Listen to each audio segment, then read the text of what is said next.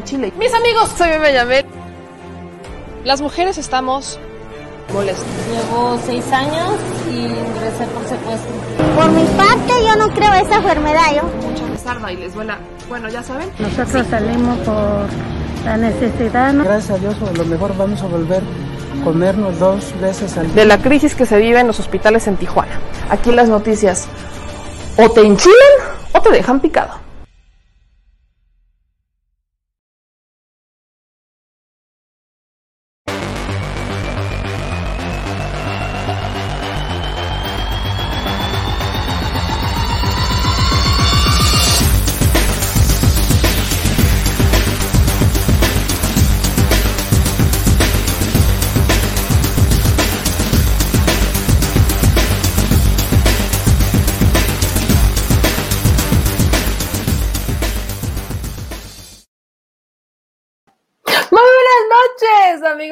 ¿Cómo están? Oigan, les puse una música así, bien, la, la cargada, bien cargada, para que entremos en ambiente, para que nos vayamos aclimatando en el análisis del día de hoy, que considero no solo importante, sino necesario, porque obviamente el título le ha generado a muchos mucha contrariedad cuando hacemos un breve análisis o si vamos a ver lo que pasó en la Secretaría de Gobernación.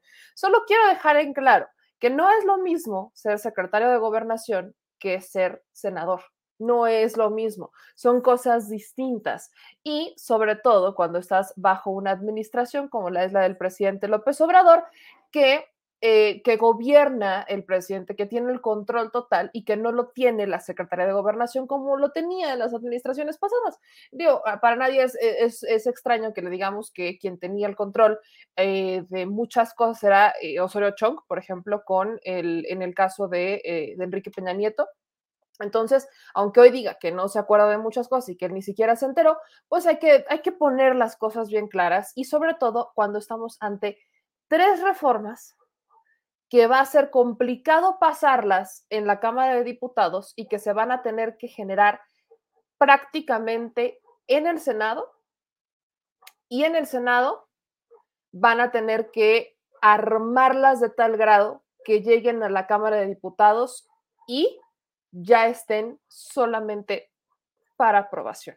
Eso es lo que voy a intentar explicarles el día de hoy, justamente sobre la salida de Olga Sánchez Cordero de la Secretaría de Gobernación, uno de los rumores más largos que hemos tenido.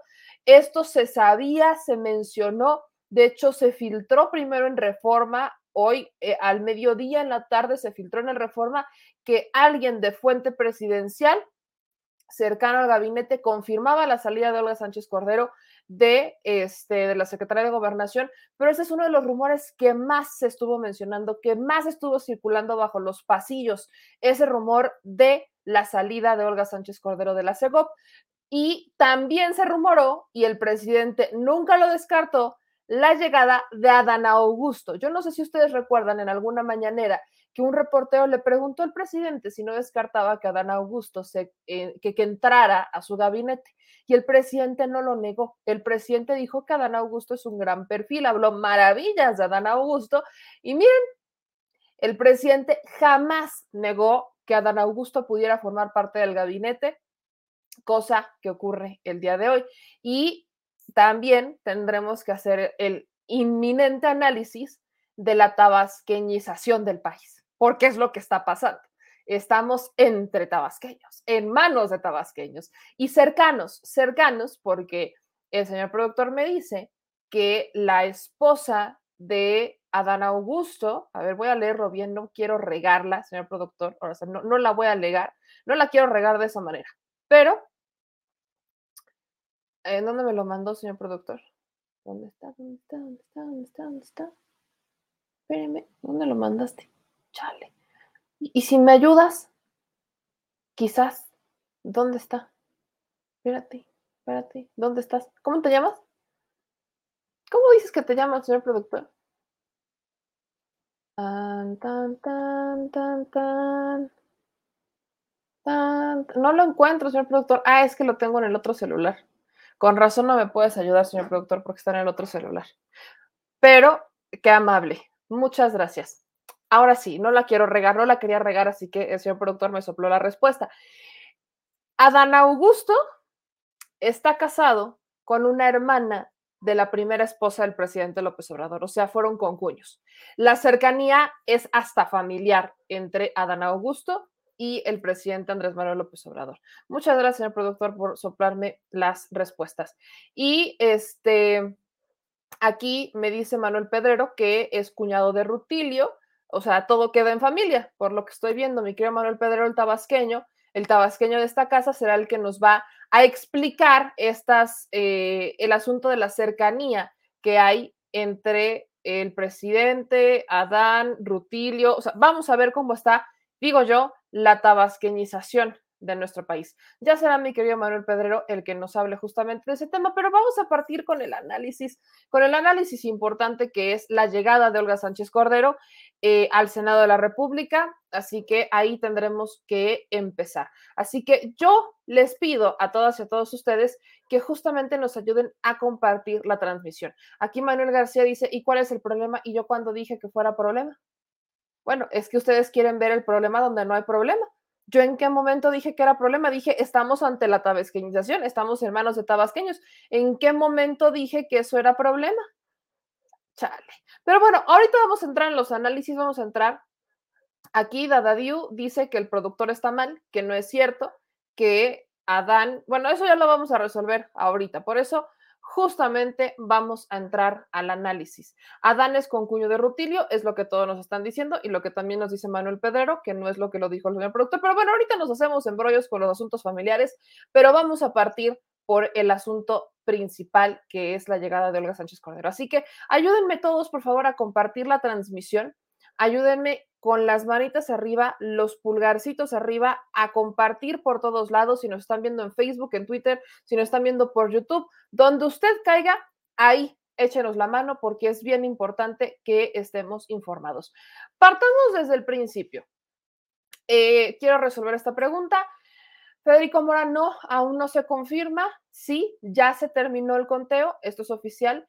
El conteo, el reconteo el recuento de votos en Campeche ya se terminó, ya se entregó, no se van a dar los resultados el día de hoy, se darán hasta el día de mañana, tengo entendido, pero este, aquí sí es importante dejar esta parte clara que este, es muy probable que otra vez Laida Sansores pues, ratifique la, la victoria, porque justo se los mencionaba al inicio de la transmisión, de hecho, se los mencioné en la transmisión pasada y antepasada y cuando hablamos del recuento de votos en Campeche, que estamos en una situación que los recuentos de votos normalmente confirman los resultados, el margen de diferencia es mínimo, pero estarían, este, se estarían confirmando las victorias en realidad. Entonces, Laida Sansores, tenemos casi la certeza de que sería la, la ganadora otra vez, ahora sí, ratificada, confirmada, y esto le va a doler muchísimo a los de Movimiento Ciudadano porque será otra vez esa patada en donde usted ya sabe.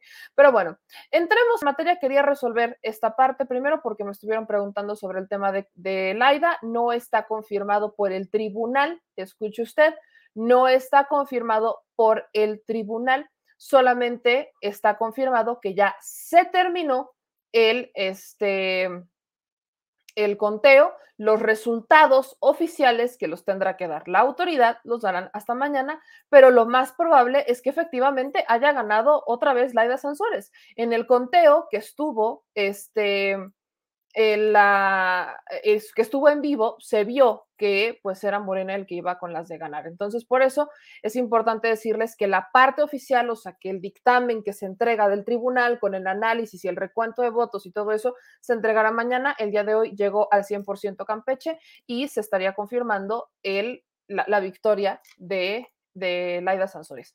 Ese es el asunto. Ahora, vamos a entrarle eh, al tema Aquí hablan de campechaneando, bueno, le mandamos un saludo y bueno, ¿cómo empezó todo este asunto?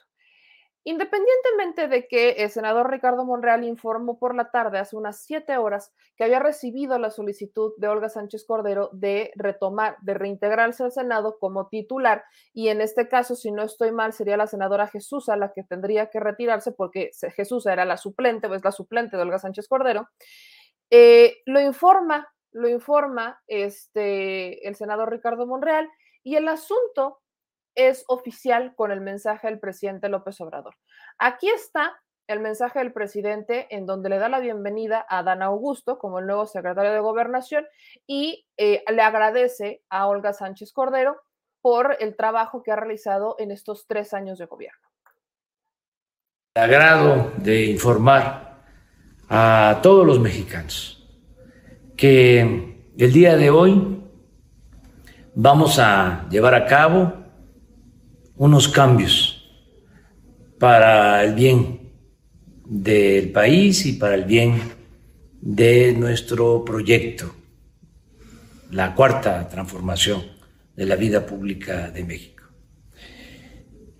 La licenciada Olga Sánchez Cordero, cuando la invité a participar en este proceso de transformación, me dijo que su sueño era llegar al Senado y por eso la propusimos para ser senadora de la República. Pero eh, yo la invité porque quería dejar el antecedente de que una mujer podía ocupar por primera vez ese cargo, secretaria de gobernación.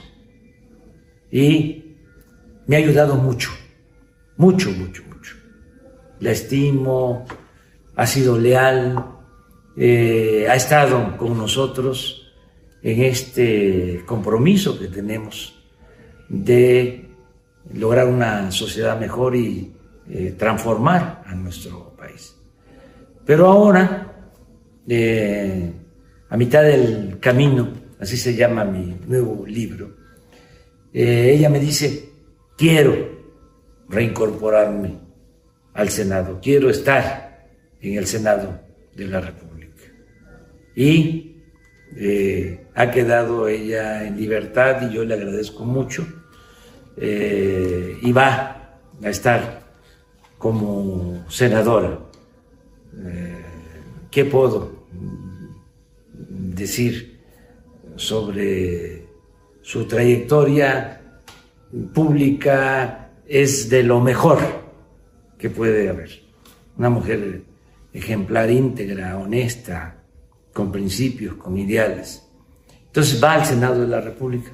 Y por ese motivo he invitado para que ocupe el cargo de secretario de gobernación a mi paisano, amigo y compañero entrañable, Adán Augusto López Hernández, gobernador de Tabasco. Le pido a mis paisanos que eh, se le permita a Adán venir a ayudarte para eh, terminar de consolidar el proceso de transformación, consumar la transformación de México.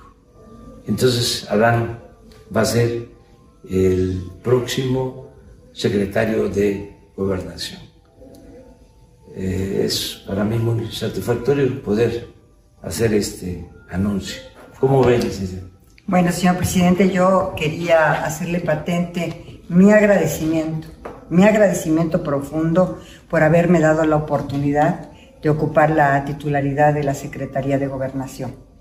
Eh, ahí en esa secretaría aprendí mucho, fueron tiempos intensos, porque así también es la gran transformación que usted encabeza para nuestro país, con la cual, señor presidente, estoy comprometida y desde el Senado de la República, señor presidente, continuaré desde el ámbito legislativo consolidando este proyecto de nación, esta gran transformación de la vida pública de México.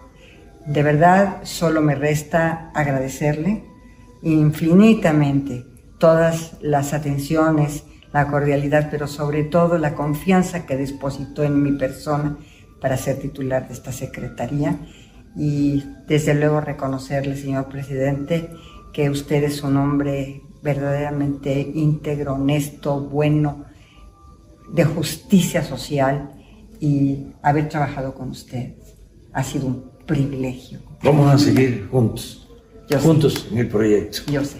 ¿Harán?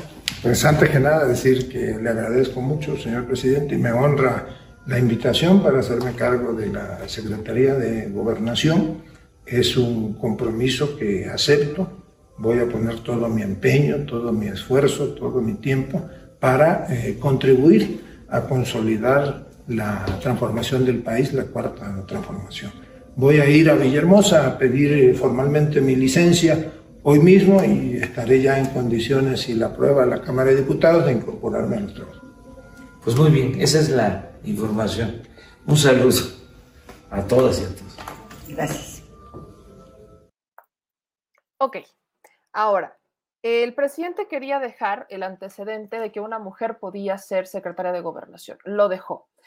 ¿Hay críticas hacia la Secretaría de Gobernación? Sí, sí hay críticas hacia la Secretaría de Gobernación porque vimos que es una Secretaría de Gobernación que operó distinto. ¿En qué sentido? Es una Secretaría de Gobernación que realizó conciliaciones, ten, tiene la facultad de eh, tener ese acercamiento con los gobernadores, tiene la facultad de meter mano, de cabildear, se le llama en el Congreso. El, Senado tiene esta, este, el, la Secretaría de Gobernación tiene esta facultad. ¿Qué otra cosa eh, puede hacer la Secretaría de Gobernación? Tiene el control de la política interna, el, sobre todo el control de la política interna de que funcionen todos como tienen que funcionar. Pero en esta administración, la Secretaría de Gobernación da un giro y se enfoca mucho más al tema de derechos humanos, este, le da mucha más notoriedad. Digamos que el sello de Olga Sánchez Cordero dentro de la Secretaría de Gobernación es esta unidad técnica de apoyo al sistema de justicia, esta famosa unidad que solamente apoya. Aguas con esto, porque por ahí muchos me estuvieron diciendo, y lo veía en los comentarios, que eh, Olga no tiene nada que celebrar porque no dejó libre a Israel Vallarta es que la Secretaría de Gobernación no lo puede dejar libre. La Secretaría de Gobernación no es el juez, la Secretaría de Gobernación no es la Fiscalía, la Secretaría de Gobernación no tiene esa facultad porque representa al Poder Ejecutivo. La única facultad la tiene el Poder Judicial, que está eh, en manos de los jueces. ¿Qué es lo que hace esta unidad técnica? es justamente eso, una unidad técnica de apoyo. Esto quiere decir que hacen gestiones, que meten solicitudes, eh, asesoran, mas no son los que deben dejar libres. La decisión final no es de ellos. Ese es el sello de Olga Sánchez Cordero, porque lo que quisieron hacer es apoyar al sistema de justicia desde el Poder Ejecutivo sin intervenir en el siguiente poder, que es el judicial, y que no se viera que se estaba violando la división de poderes. Hay mucho que cuestionar, por supuesto que hay mucho que cuestionar, porque particularmente esta unidad pues se queda muy corta para lo que en realidad se necesita. Pero ese es el sello de Olga Sánchez Cordero, que ella buscó apoyar al sistema de justicia desde, el, desde la Secretaría de Gobernación, desde un ámbito ejecutivo. Pero realmente la Secretaría de Gobernación, que es un poder ejecutor, no tiene, o sea, en esta administración, lo repito, en esta administración no ha tenido mayor facultad, porque es más como el papel conciliatorio. Cuando el presidente eventualmente ha tenido conflictos con gobernadores como el de Tamaulipas, o el de Guanajuato, por ejemplo, el papel conciliador recae en la Secretaría de Gobernación. Es, quiero ser muy precisa con esto, porque no es el mismo, no es el mismo este papel que ha tenido la Secretaría de Gobernación en administraciones pasadas al que tuvo en esta. Es probable, y aquí viene parte de la estrategia, es probable que esto cambie con la entrada de Adán Augusto. Pareciera que con la entrada de Adán Augusto lo que se quiere tener es un mayor control con miras al 2022 y 2024. ¿Por qué? Adán Augusto, y aquí hacemos fe de ratas, al, señor productor le, le, mintieron, le mintió un tabasqueño, fíjese. El, Adán Augusto fue el notario del presidente López Obrador. Cuando fallece la primera esposa del presidente López Obrador, Adán Augusto fue el notario que se hizo cargo de, eh, de poner en orden las propiedades y de hecho de entregarlas a, los hijos del presidente López Obrador. Fue su notario.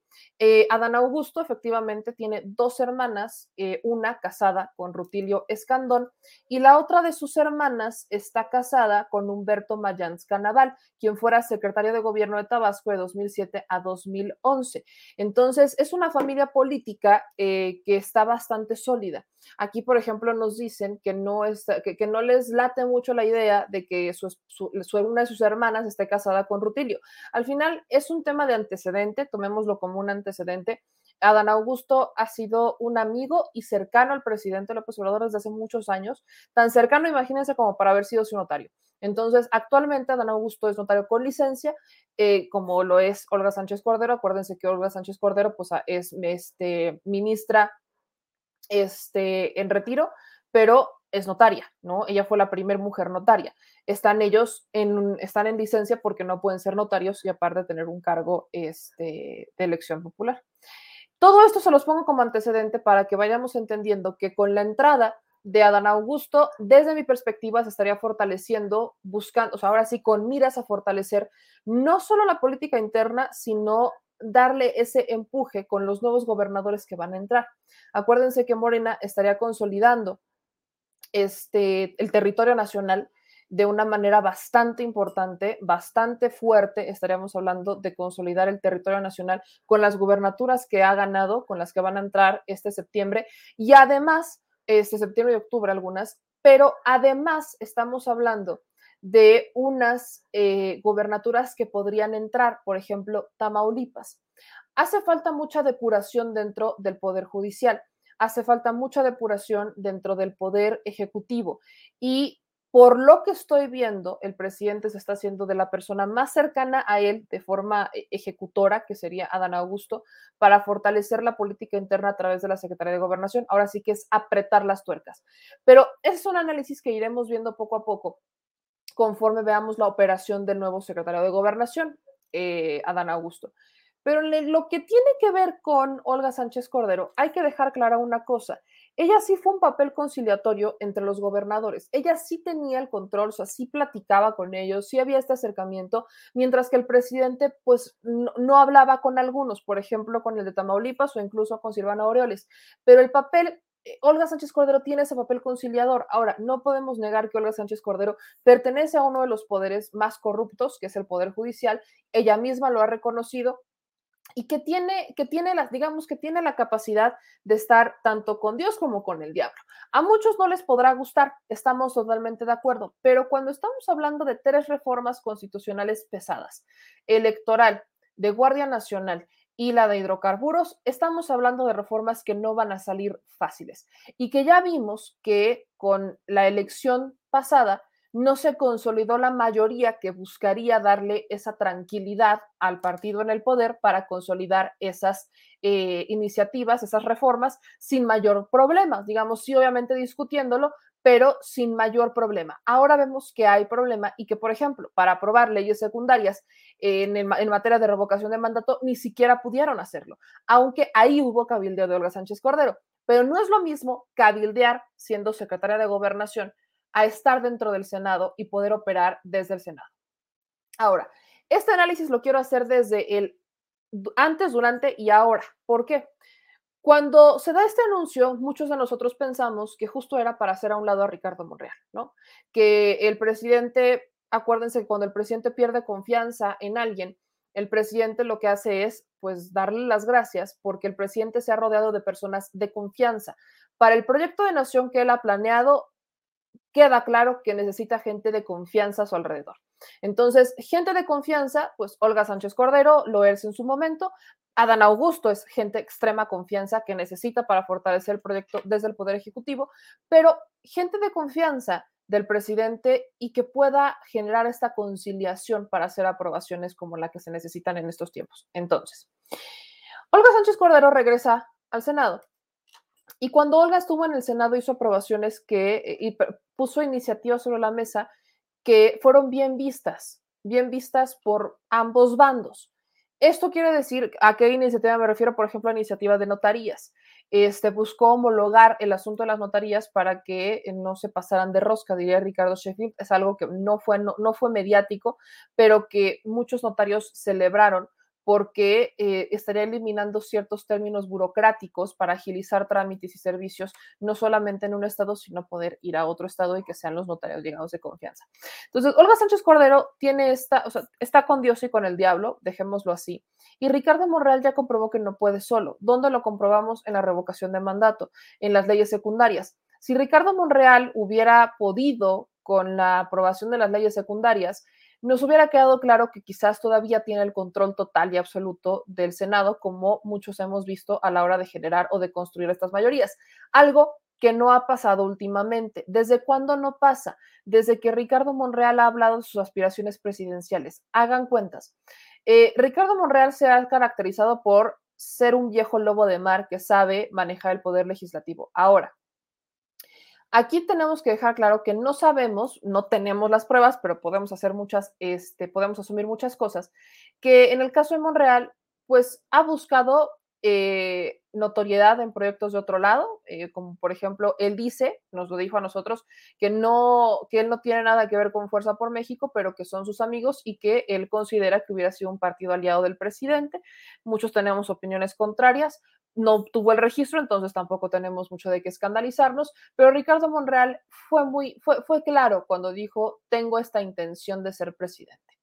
A partir de ahí, pareciera que o la atención de Ricardo Monreal se dispersó y la confianza del presidente López Obrador empezó a disminuir sobre las capacidades que tiene el senador. Dejemos a un lado la parte personal y demás, estamos hablando de las capacidades que tiene para generar mayorías y aprobar reformas.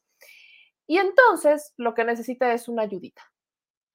Y uno pensaba, y se lo voy, a ser muy honesta con esto, cuando vi el primer video de Ricardo Monreal con las aspirantes a dirigir a ser la presidenta de la mesa directiva del Senado, lo primero que vino a mi mente es que era una estrategia de Ricardo Monreal para evitar que Olga Sánchez Cordero se convirtiera en la presidenta de la Junta de Coordinación Política, o sea, que le quitara el cargo a Monreal. ¿Por qué se los digo? Porque desde el día de ayer estuvieron sonando muchas notas en donde Ricardo Monreal eh, dijo que él se somete a las mayorías, que él está sometido a las mayorías. Hubo muchas especulaciones en donde sugerían que Ricardo Monreal sería removido como coordinador de Morena y que este, los legisladores estaban buscando un, un cambio. Ricardo Monreal en conferencia de prensa dijo que eh, pues él está firme en su cargo y si los senadores de su partido así lo deciden, pues él estaría dispuesto a que le revoquen su mandato. Pero lo dejó como muy en el sí, eh, si ellos quieren, me lo pueden quitar. Yo estoy sometido al voto de la mayoría de los compañeros, así que no sería extraño. Pero dice y aseguraba que estaba firme. Hubo muchos rumores sobre esto. Entonces, casualmente viene esta información y llega la confirmación de la salida de Olga Sánchez Cordero. Y entonces uno pensaría que Ricardo Monreal quiso implementar una estrategia para que Olga Sánchez Cordero no se quedara, digamos, tengo que ofrecerte algo para que no me quites el poder.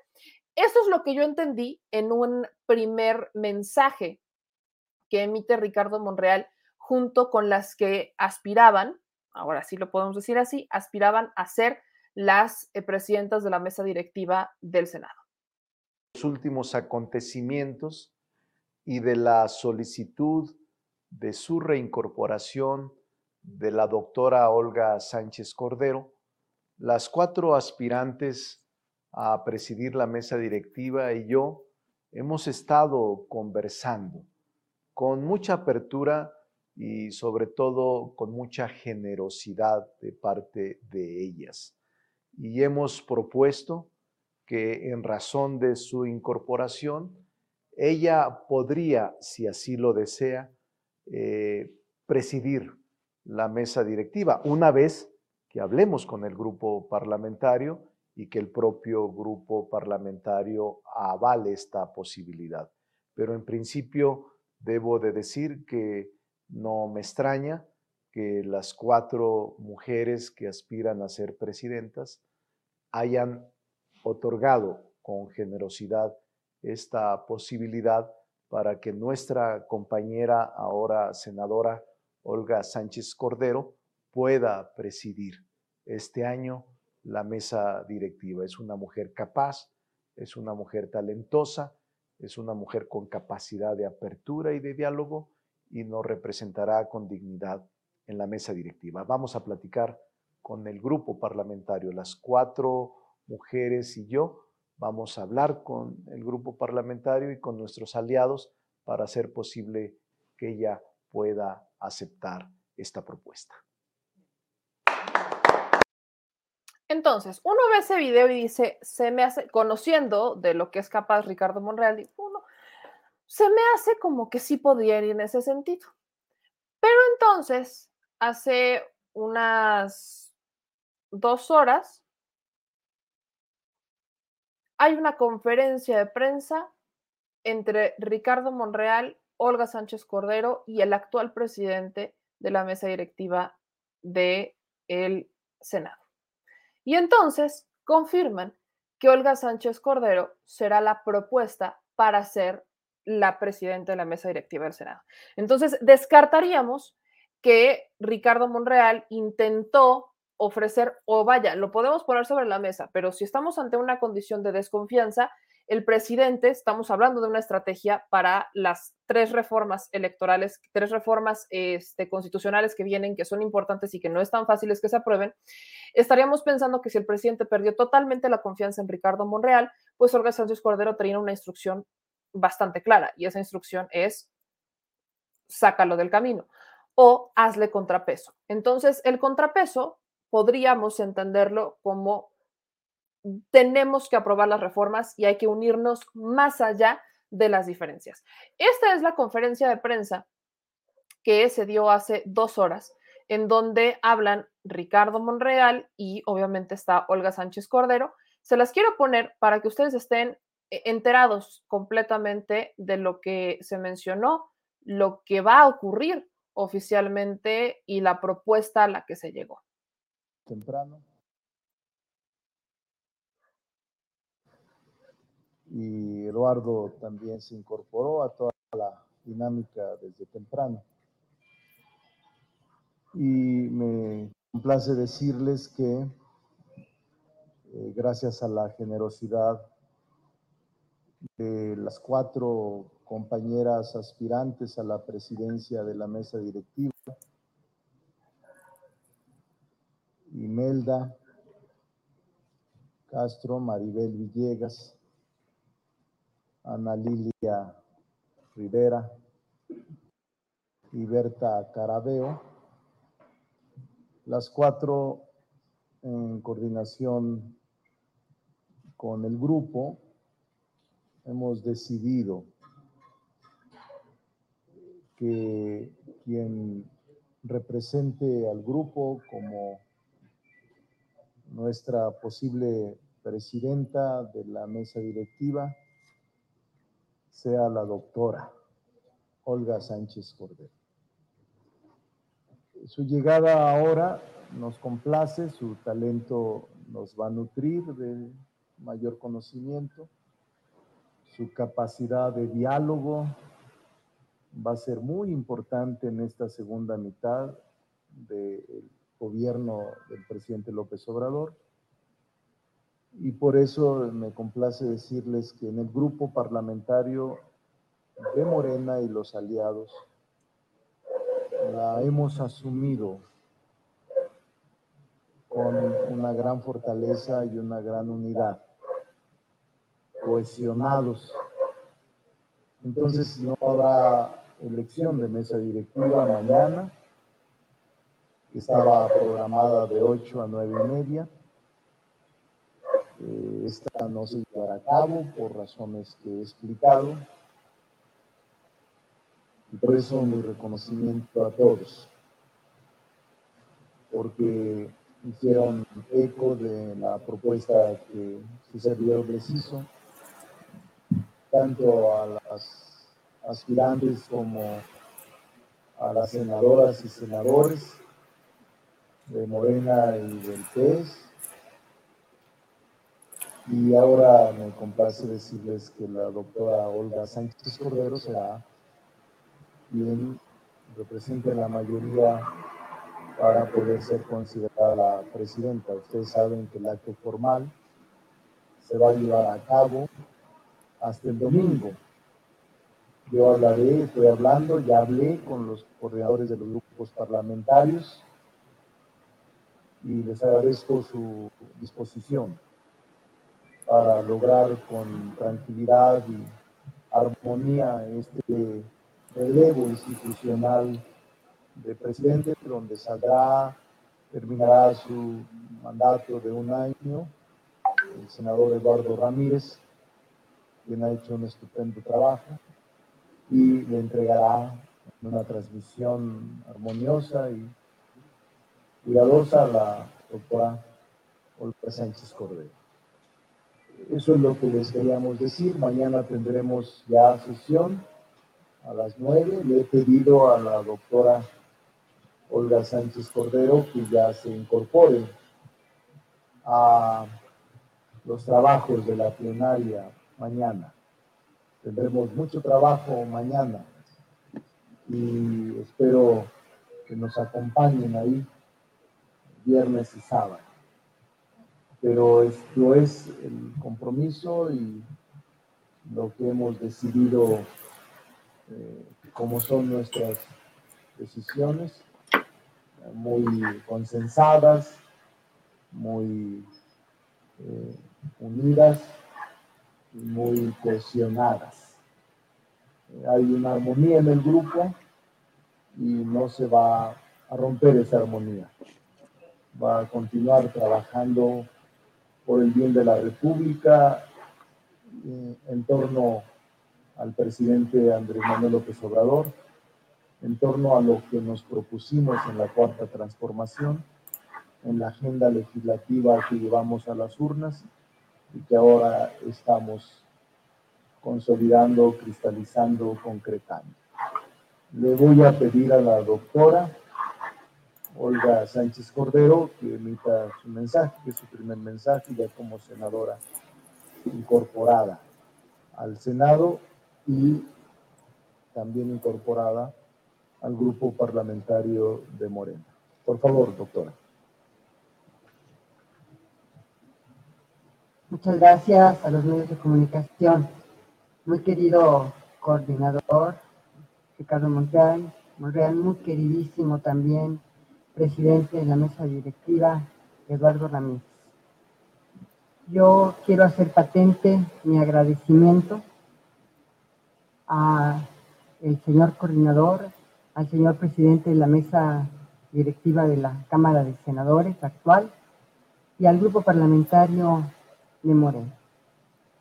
A las eh, senadoras que legítimamente y con mucho esfuerzo aspiraban a la mesa directiva, que por consenso estuvieran de acuerdo en que yo pudiera llegar a presidir la mesa directiva en esta, en esta legislatura, en este inicio de sesiones en septiembre. Y sí quiero manifestarles eh, que me siento muy honrada.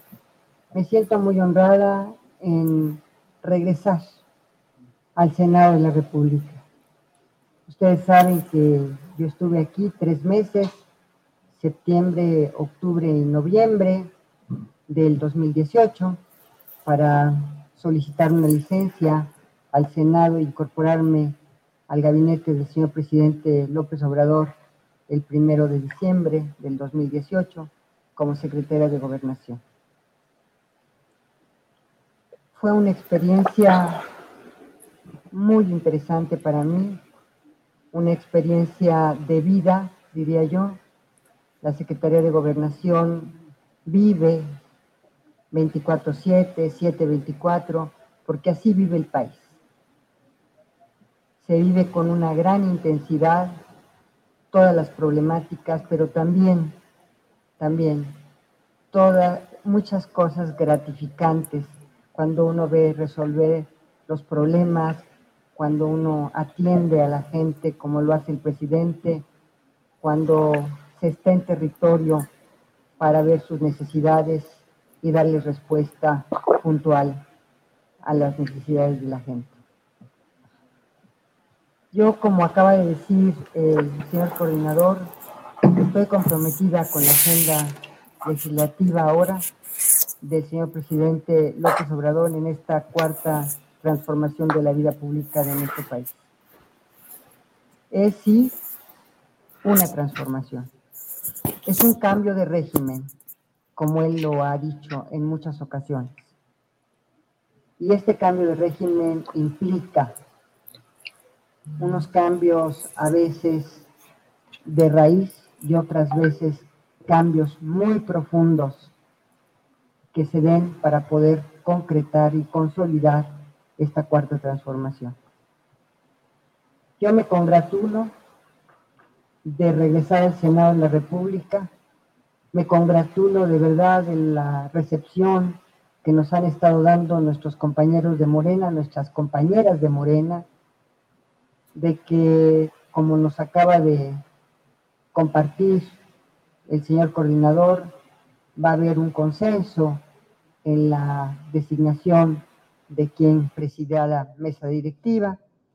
Así que lo que yo les puedo decir es que lo haré con todo mi esfuerzo, con toda mi entrega, con mi trabajo y con una larga vida profesional, diría yo, larguísima vida profesional en muchos de los ámbitos de la vida pública en este país.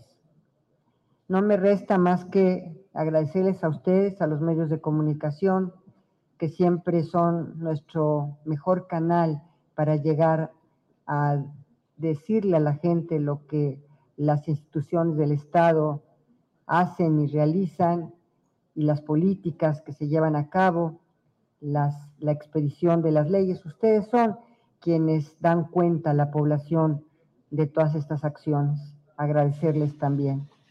Sin duda, para mí va a ser nuevamente un reto, un reto enorme estar en la mesa directiva como presidenta, si es que así lo estiman eh, el Pleno de la Cámara, y avanzar, avanzar en la construcción de acuerdos, avanzar en un diálogo permanente, porque el diálogo, la dialéctica parlamentaria, es lo que construye, es lo que va haciendo que se haga el camino al andar, el que esta dialéctica, este diálogo parlamentario es el que finalmente suma y al sumar se logra construir los acuerdos y se logra caminar hacia adelante en beneficio de nuestro país, en beneficio de la gente. Yo agradecerles de verdad muchísimo al señor coordinador. Fue un día largo, muy intenso. También para mí, mi querido coordinador, también para aquí, para el señor presidente Eduardo Ramírez, pero finalmente gracias por estar aquí. Aquí mi querido, eh, digamos, compatriota de Coahuila, porque, y paisano, porque ahí, de allí somos toda la familia Dávila de mi madre, y tú ya lo sabías, el paisano. Pues muchas gracias a, todas y a todos ustedes. De verdad, eh, no sé si... Vamos a dejar algunas cosas claras sobre esto. Primero, quiero que vean las posturas de Ricardo Monreal. Eso es lo que nos dice todo en esta estrategia. Si lo regreso un poquito a cuando empieza a hablar Olga Sánchez Cordero y ya no está hablando Monreal, vean cómo cambia las posturas. No se nota cómodo, Ricardo. No, no se nota, el senador Monreal no se nota para nada cómodo. Eh, si se dan cuenta, vean, se está arreglando constantemente el saco, la corbata, este posterior pasa brazos cruzados, se arregla que si el cinturón, cruza los brazos, eh, las caras, las muecas que hace Ricardo Monreal, que después de cruzar el brazo, que si la camisa se la tiene que, arreglar, después vuelve a bajar los brazos, ahí está otra vez, se vuelve a arreglar el saco, busca otra vez que si el botón, que si los lentes, que si la corbata, o sea, es, esa misma rutina. Ricardo Monreal no estaba cómodo. Ese es, el punto. Ricardo Monreal no estaba cómodo. Luego, que si la bolsa del saco, el lenguaje corporal habla más que las palabras. Ricardo Monreal fue gobernador de Zacatecas, tiene muy estudiados los temas. Cuando uno le pregunta, está muy estudiado a Ricardo Monreal, es un político tradicional. Eh, Olga Sánchez Cordero sale del esquema judicial para convertirse en política y Olga Sánchez Cordero es, eh, digamos que no, no está tan adoctrinada en el esquema político, pero sí en el judicial. ¿Cuándo empieza a dejarse de sentir incómodo el senador Monreal? Cuando entra este, el senador de Coahuila. Hasta ese momento Ricardo Monreal como que empieza a bajar un poco el nivel, el nivel de tensión y ya no se mueve tanto. Pero si vemos las imágenes, Ricardo Monreal se agarra los lentes, que si la corbata, que si la cara, que si el saco, que si otra vez, que si el cinturón, que si de nuevo el saco, que si cruzas los brazos, que si los vuelvo a abrir. ¿Qué quiere decir esto en un análisis? Todo esto que les digo es análisis, no lo podemos comprobar porque tendríamos que haber estado en el momento de las decisiones, pero ¿qué es lo que sí nos deja? A Ricardo Monreal no le está gustando la presencia de Olga Sánchez Cordero ahí. Esto puede indicarnos que el presidente o manda a Olga Sánchez Cordero para ayudarlo a consolidar las tres reformas que vienen por una situación de falta de confianza, que quizás ya no tiene esta plena confianza de que lo pueda hacer el presidente considera que es necesario que tenga alguien ahí. Dos, para que esté, digamos, bajo una, bajo una supervisión mucho más constante de qué es lo que se está haciendo en el Senado y por qué el Senado. Se los he dicho muchas veces, el Poder Ejecutivo no puede cambiar la forma en la que ejecuta si el legislativo no hace los cambios. Es sencillo. Si queremos cambios en el Poder Judicial, por ejemplo, ya que hablamos del Poder Judicial, ¿quién tiene que hacer los cambios? El Poder Legislativo. Por eso es que la unidad técnica de apoyo al sistema de justicia se queda corta, porque no puede operar más allá de lo que se permite sin que, sin que esté violando la división de poderes. Por eso no es, se queda corta y para eso se necesita una reforma judicial que el presidente no quiere hacer, pero que no es tan, eh, que, no es, que, que no, no es un impedimento para que hagan los senadores o los diputados. Cualquiera de ellos puede presentar una reforma judicial porque ellos son los que la tendrán que presentar. Y la pueden presentar de la mano del Poder Judicial. No la quieren presentar. ¿Y por qué no la quiere presentar el presidente? Porque no confía en los magistrados, para en los ministros, para la implementación. Entonces, se va a quedar ahí con las reformas que ya están, con las reformas que ya se lograron hacer al momento, que podrán dar un avance, pero es solamente un pequeño paso dentro de lo que hace falta en el Poder Judicial, que lo tendrían que hacer los legisladores, pero que al presidente no confiar en los ministros y solamente confiar en Saldívar, y Saldívar sabemos que no se va a quedar para hacer la implementación completa, entonces el presidente se echa para atrás con la reforma del Poder Judicial porque sabría que no tendría una implementación correcta. Pero en el caso de las reformas electorales, que es importante rumbo al 2024, en el caso de la reforma de la Guardia Nacional, que la intención es regresar, o sea, mandarla a las Fuerzas Armadas, que es algo que se debatió desde el inicio y que no se quería por parte de la oposición. Y en el caso de la reforma de hidrocarburos, que es darle un revés a la reforma energética, hablamos de tres reformas pesadas, tres reformas de gran envergadura, tres reformas que no van a hacer sencillas y que Morena, al no tener esta amplia mayoría en la Cámara de Diputados, en la Cámara de Senadores ni siquiera lo son, pero en la Cámara de Diputados, al no tener esta amplia mayoría para generar estos consensos, se complica. En la Cámara de Senadores es un poco más fácil llegar al diálogo, pero lo que se estaría buscando desde la Cámara de Senadores, teniendo esta fórmula entre Olga Sánchez Cordero y Ricardo Monreal, es que no se salgan las cosas de control.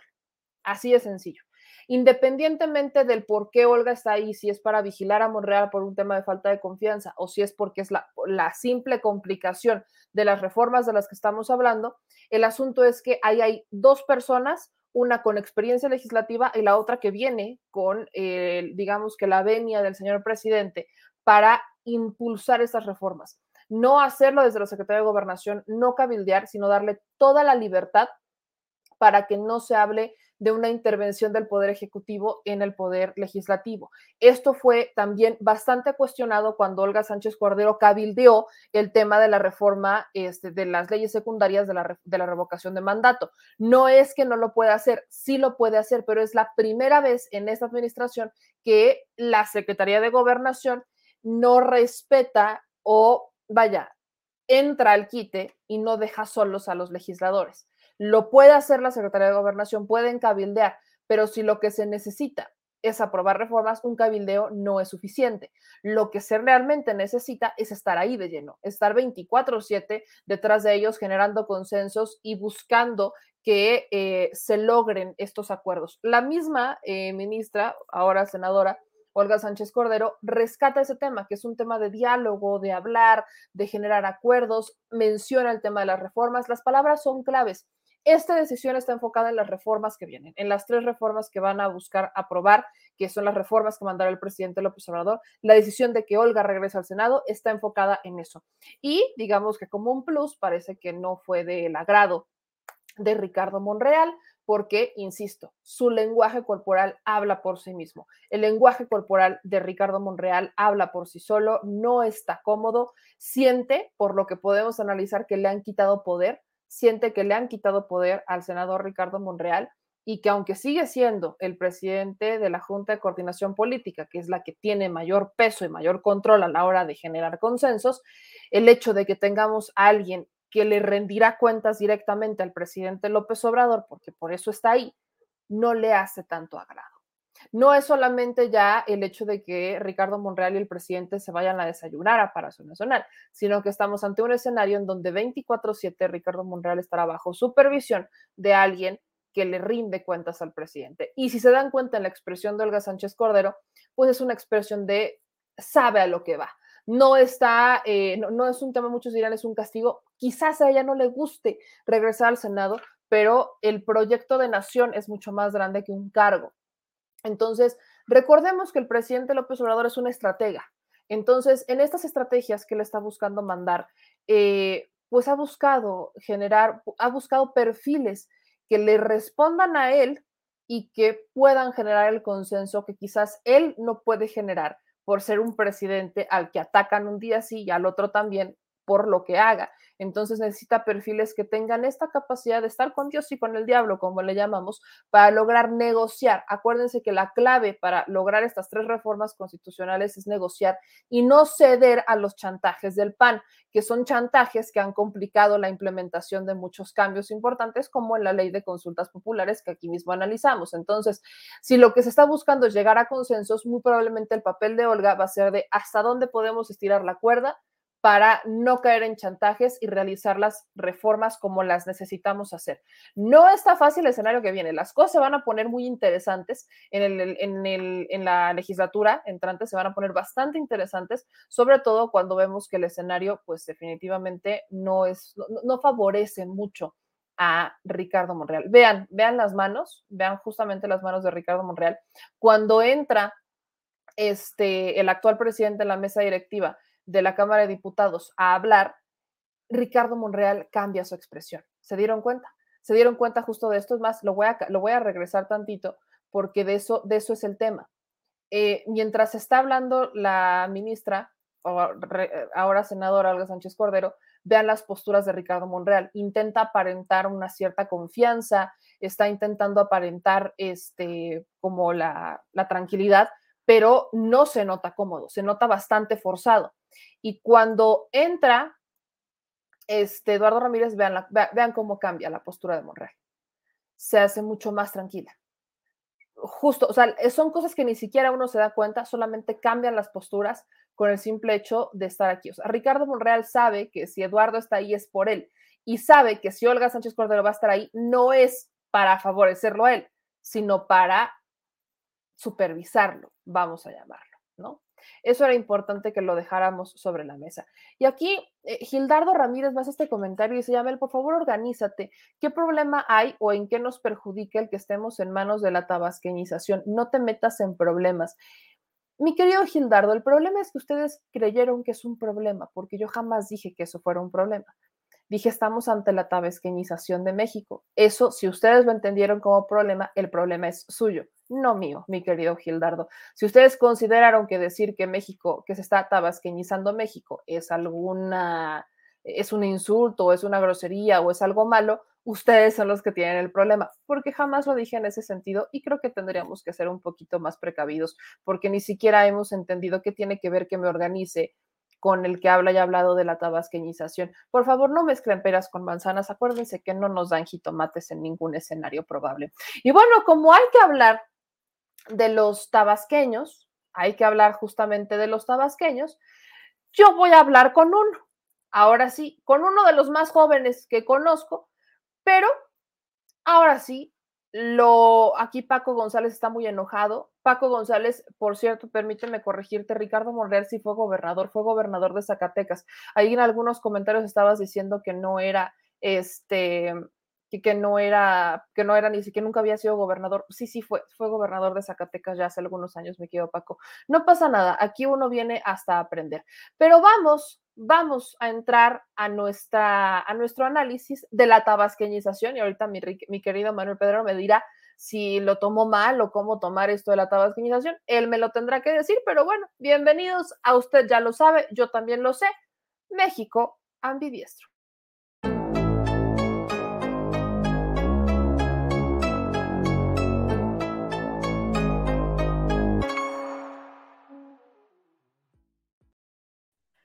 Mi querido, mi adorado Manuel Pedrero, tabasqueño, tengo que empezar preguntándote esto.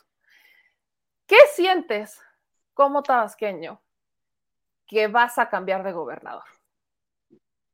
En este caso, tristeza, pero no, no por un efecto positivo, sino todo lo contrario. Y esto de la tabasqueñización Qué curioso que la gente lo tome como algo, como si lo dijéramos negativo, porque yo hice el mismo comentario hace unas horas en una transmisión y en Twitter que la política mexicana se está en un proceso de tabasqueñización, porque tenemos ahora director de Pemex, Octavio Romero, presidente de la República, Andrés Manuel López Obrador, secretario de Bienestar, Javier May Rodríguez, y ahora secretario de Gobernación, Adán Augusto López Hernández. Entonces, cuando hablamos de tabasqueñización de la política, ¿por qué lo veríamos como algo negativo? Si se quejan de que lo decimos como algo negativo, en realidad el problema lo tienen ustedes, porque pues, no tiene nada de negativo que hayan muchos tabasqueños en política y decir, por ejemplo, un dato abriendo este México ambidiestro, que Adán Augusto López Hernández es el primer secretario de gobernación de la historia que es tabasqueño. Lo más cercano que se había tenido de ese índole en Tabasco era eh, el ex gobernador justamente de Tabasco, Arturo Núñez Jiménez, como subsecretario de gobernación en el sexenio de nada más y nada menos que Carlos Salinas de Gortari. Entonces, eso, eso es lo más cercano que habíamos tenido, pero ahí están los datos. Hoy tenemos para dar y regalar, ya estamos listos y vamos, pues, eh, tal vez a herir algunas susceptibilidades pero la información, los datos duros, no conocen de sesgos, así que primero la información y luego la opinión. Partamos con eso. Mi querido Manuel Pedrero, se va, quiero, quiero justamente centrarme en la parte de Tabasco. Acaba de llegar Adán Augusto, eh, al gobierno. Aquí hay un comentario, por ejemplo, de Manuel Sevilla, que nos dice, esperemos Tabasco mejore con Adán fuera de aquí. Nos menciona que Adán es un barco, era un barco de la 4T, como que no, no hacía mucho más.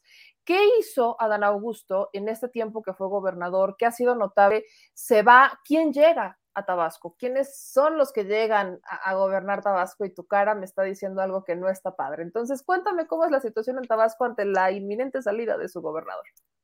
Yo quiero ser muy contundente. Adán Augusto López Hernández es un hombre que conoce al presidente López Obrador desde hace dos décadas. Desde que hace dos décadas está junto al presidente López Obrador, acompañado al movimiento desde que era congresista e incluso eh, haciendo cosas que en su momento pues eran muy peligrosas, como encarar al secretario del Trabajo Javier Lozano e incluso tirarle billetes en la cara diciéndole tome su liquidación. Un personaje, Adán Augusto López Hernández, ideológicamente exacto al presidente López Obrador, compañero de varias décadas, y decir que cuando él era congresista por el PRD, fue el primer actor político que ostentaba un puesto, que ostentaba un cargo político, que se fue a Morena después de que López Obrador fundara Morena en el año 2014, 2015, 2015 si no me equivoco. Bueno, después de la fundación de Morena, el primer integrante que se unió a Morena, siendo un actor político, fue Adán Augusto López Hernández. Quiero decir que Adán Augusto es un hombre leal al presidente López Obrador y por ende leal a la cuarta transformación. La palabra aquí será la lealtad, porque todos estos movimientos que vimos el día de hoy se desprenden justamente de la lealtad. Bueno, dicho eso, aquí yo no pongo en duda la lealtad de Adán Augusto López Hernández al presidente López Obrador, a Morena, e incluso al movimiento de la cuarta transformación. Aquí lo criticable es la administración como gobernador de Adán Augusto López Hernández. Hay que recordar que el presidente estatal de Morena en Tabasco, eh, cuando pues no era 2018, en todo este periodo, era Adán Augusto López Hernández. Y Adán Augusto López Hernández, siendo él dirigente estatal de Morena, metió a personajes que no tenían nada que ver con la cuarta transformación, entre ellos personajes como Evaristo, eh, eh, Evaristo Hernández, el, el, actual alcalde de eh, Centro, de Centro Tabasco, de Villahermosa. Si a ustedes no les suena Evaristo, bueno, incluso nuestros amigos villermosinos les dicen no Evaristo, sino Robaristo. Este personaje ya había sido ya había sido presidente municipal de Villahermosa en las épocas de las inundaciones, se las acusa por un montón de cosas, desvíos de más de 500 millones de pesos en obras públicas, y fue justamente Adán Augusto López Hernández que en su calidad como dirigente estatal de Morena en Tabasco mete a Evaristo para ser alcalde de Centro, y desde luego que ganó por el efecto López Obrador. ¿Qué otro personaje? Jesús Alí de la Torre Jesús Salí de la Torre, un personaje que hay que decirlo con todas sus letras, era uno de los principales adeptos del peñanietismo en 2012. Verán fotos con Jesús Salí de la Torre, quien en 2012 fue candidato a gobernador del estado de Tabasco por el PRI y en 2018 candidato independiente. O sea, fue adversario del propio Adán Augusto López Hernández y actualmente pues es parte del gabinete de Adán Augusto López Hernández y en su momento fue precandidato para ostentar la candidatura, la alcaldía nuevamente de la capital de Tabasco, Villahermosa. Él no ganó, terminó ganando Yolanda Osuna. Ok, después de decir todo esto, ¿qué, tú me preguntas, ¿qué es lo que hizo Adán Augusto López Hernández en su administración?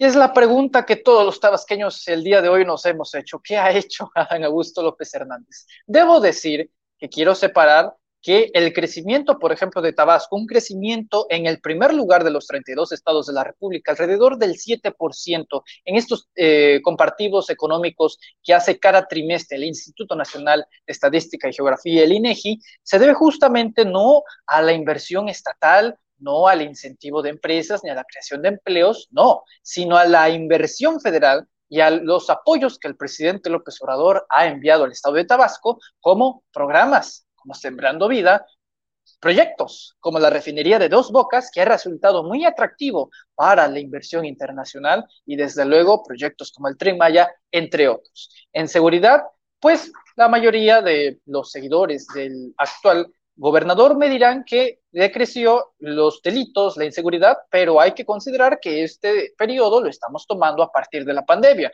y hasta el más criminal pues también tiene miedo del coronavirus. Bueno, dicho todo esto, hay que aclarar, porque luego vienen las malinterpretaciones. A ver, estás en su contra, estás, ese, ese eh, principio bíblico de estás en contra o estás a, a, favor, hay que quitárnoslos de la cabeza. Seamos ambidiestros, ni izquierda ni derecha, ambidiestros como esta sección.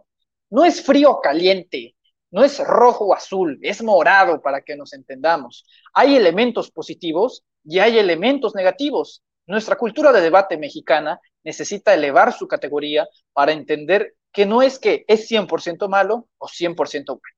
En el caso de Adán Augusto López Hernández, todos los dichos que estoy diciendo o los que estoy a punto de decir lo pueden corroborar a través de los testimonios de mis paisanos, que seguramente si hay gente de Tabasco que nos está viendo, puede corroborar o en su caso desmentir si tiene una opinión diferente a lo que aquí estoy diciendo. Aspectos positivos durante la administración de Adán Augusto López Hernández, proyectos de infraestructura, proyectos que conecten a Villahermosa con áreas que todavía no estaban eh, conectadas en transporte, en movilidad social, eso es positivo. Más este, tramos para aligerar el tráfico en las autopistas, eso excelente.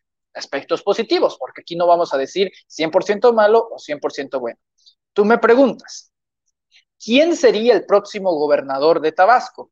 Y aquí es cuando empezamos desgraciadamente con el tema de se los dijimos. Hubo una vez aquí en México Ambidiestro que denunciamos el caso de la aspiración de Jesús Salí de la Torre. Bueno, el punto de meter a chapulines y a chapulines y a chapulines y a personajes del prianato para que formen parte de la administración pública, administración pública de las que ya formaron parte, trae las consecuencias de las que en un eventual en una eventual salida como la del gobernador del estado de Tabasco, Adán Augusto López Hernández, propicia. Ya no es una posibilidad, es un hecho. ¿Quién, quién es quien debe de adoptar el manto, la entidad, la investidura de gobernador del estado de Tabasco? Según la constitución del estado de Tabasco, debe ser el secretario de gobierno, pero tiene que ser el secretario de gobierno en un periodo máximo de 60 días, es decir, dos meses, dos meses hasta que el Congreso local del estado de Tabasco designe quién va a ser el nuevo gobernador del estado hasta que termine su periodo, a menos de que Adán Augusto pida licencia nuevamente y se reincorpore como gobernador del estado de Tabasco. ¿Quién es el secretario de gobierno del estado de Tabasco? José Antonio de la Vega Asmitia. ¿Quién es José Antonio de la Vega Asmitia? Exdiputado local del Partido Acción Nacional, plurinominal, ex militante del PAN, ex militante del PRD, ex secretario de Estado durante la administración de Arturo Jiménez, sí, el mismo, Arturo Núñez, perdón, Arturo Núñez, Arturo Núñez Jiménez, quien fue el secretario de Comunicaciones y Transporte de Arturo Núñez Jiménez, quien por cierto tuvo que huir del estado de Tabasco a Estados Unidos, ya que sabía que aquí si se encontraba con los tabasqueños les iban a cobrar factura. Este personaje, José Antonio de la Vega Smitia, se integró justamente por invitación y colaboración de Adán Augusto López Hernández, gobernador morenista del estado de Tabasco, a que se integrara a su gobierno. Y no le dio cualquier cargo. Primero estuvo en cultura y ahora como secretario de gobierno. Durante los próximos, en un periodo máximo, porque así lo dice la Constitución, a menos de que hagan alguna maniobra legal, durante los próximos dos meses, Tabasco será gobernado por un expanista, por un experredista, por un ex integrante del gobernador Arturo Núñez, ex diputado local panista, José Antonio de la Vega Asmitia. Es por eso que mi cara de que Tabasco, queramos o no, provisionalmente hasta que el Congreso, que hay que decirlo, de mayoría morenista, designa a un nuevo gobernador. Ahora, ojo, cabe la posibilidad de que pueda ser el propio José Antonio de la Vega Asmitia quien el Congreso local de mayoría morenista ratifique para que sea quien termine el sexenio en el estado de Tabasco o también otros aspirantes. Les adelanto como exclusiva que en el medio empresarial suena muy fuerte el nombre de Raúl Ojeda. Bueno, esto es nada más la punta del iceberg de todo lo que está pasando en la situación local de Tabasco. Luego viene la invitación del presidente de la República, Andrés Manuel López Obrador, pero ese es un tema con más profundidad que hay que tocar. Así que como primera parte, este sería el análisis en el tema local, querida O sea, está la patada. O sea, vamos, a resumirlo. Eh, a ver, me estás diciendo que Tabasco lo gobernará un panista al menos por dos meses, al menos que el Congreso decida que lo dejen de forma permanente y entonces se convierta en un estado panista Tabasco. Y si no fuera así, si decidiera el Congreso de mayoría morenista que el Estado se quede en manos de alguien de Morena, ¿quién está? O sea, ¿quién podría estar en esa lista? O sea, digamos que el Estado... Los hay mucha grilla, hay mucha grilla, dejo de decirte. Ya empezaron a agarrarse del chongo, empezaron... Pues adelanto... Y antecedentes, a ver si también le vamos esculcando por ahí. Pues adelanto que está el perfil de Raúl Ojeda. Raúl Ojeda, quien en estos momentos no podría dar un perfil muy amplio sobre su historial. Raúl Ojeda, permíteme, eh, aquí lo tengo en, mis expedientes, eh, César Raúl Ojeda Subieta, incluso es este eh, senador, fue parte de muy importante en su momento del PRD, pero es la misma situación. En 2013 y en 2016, César Raúl Ojeda fue secretario de gobernación de, de gobierno con eh, este personaje, que es nada más y nada menos que Arturo Núñez. Es decir, todos los perfiles, desgraciadamente, inevitablemente, están ligados con administraciones anteriores. E incluso no descartaría que una de esas ostenten a la locura, a la utopía de las más grandes, de querer postular a Evaristo a Evaristo, el alcalde de Villahermosa, Tabasco. ¿Por qué los tabasqueños le tenemos este pánico a este personaje? Bueno, este personaje, la única ocasión o las pocas ocasiones en las que se ha hecho famoso a nivel nacional es por haber querido vender el palacio de gobierno de Villahermosa, Tabasco. De ese tamaño, querer vender el patrimonio de las y los villahermosinos en el estado de Tabasco. Entonces, los perfiles, desgraciadamente, son eh, no muy alentadores, pero adelanto ya que José Antonio de la Vega asumirá provisionalmente el cargo que Adán Augusto deja. Tendríamos que verlos en las siguientes dos semanas de cómo se proceden, pero insisto, de muy buena fuente, que en el sector empresarial parece que va a ser apoyado César Raúl Ojeda. Ok, ahora, quiero dar aquí un antecedente histórico que es importante y le agradezco a mi querido Manuelito que me lo haya pasado, tocayo tuyo, porque hay quienes están diciendo que solo en la 4T un gobernador renuncia para convertirse en secretario de gobernación.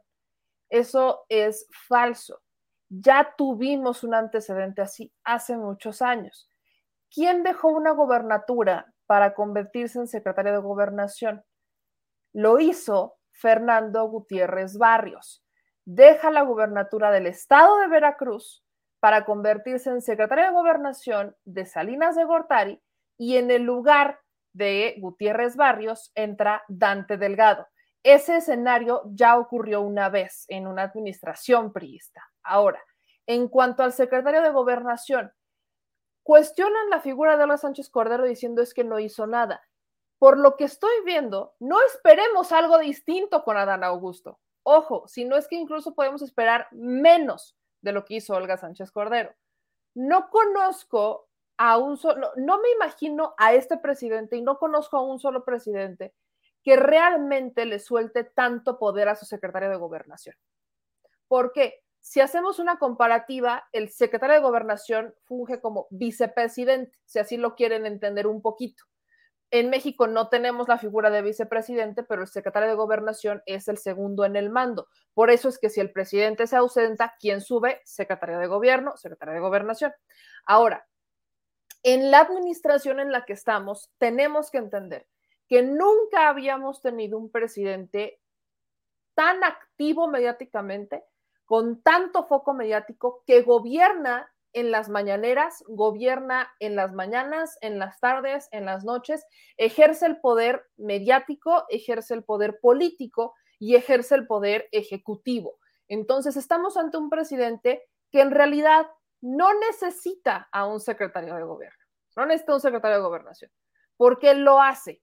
Ha delegado el trabajo a las dependencias, ha delegado el trabajo burocrático pero el que toma las decisiones es él. En la administración de Peña es quizás en la que vimos en realidad a un secretario de gobierno tener mayor operatividad que un presidente, porque Peña, bueno, Peña no lo podían ayudar ni los asesores, ni un milagro, ni aunque volvieran a hacer. Y Osorio Chong es mucho más operativo, pero no habíamos visto a un secretario de gobernación que tuviera mayor relevancia. Y en esta administración no esperemos a un secretario de gobierno que tenga más relevancia o que tenga más ejecución que el propio presidente. Por eso no me extraña la figura de Adán Augusto. Y si hay muchos, y lo digo con todo respeto, que se quejaban de que Olga Sánchez Cordero hacía muy poco o veían que hacía poco, pues con Adán Augusto yo no veo un escenario muy distinto, mi querido Manuel. Ahora a eso vamos. Lazos familiares. Yo no voy a decir ningún eh, término, no voy a calificar la situación, nada más la voy a mostrar que es algo que ya estábamos adelantando en el programa. La familia de Adán Augusto López Hernández está vinculada con políticos. El gobernador de Chiapas, Rutilio Escandón, está casado con su hermana, Rosalinda, y Humberto Mayans Canaval, quien fuera secretario de gobierno de Tabasco de 2007 a 2011. Lo está con su hermana Silvia. ¿Quién es Humberto Mayans Canaval? Humberto Mayans Canaval es un congresista que en su momento aprobó las reformas estructurales de el presidente Enrique Peña Nieto y quien fue secretario de gobierno del estado de Tabasco del año 2007 a 2011. ¿Quién era el gobernador de Tabasco de 2007 a 2011. Andrés Rafael Granier Melo.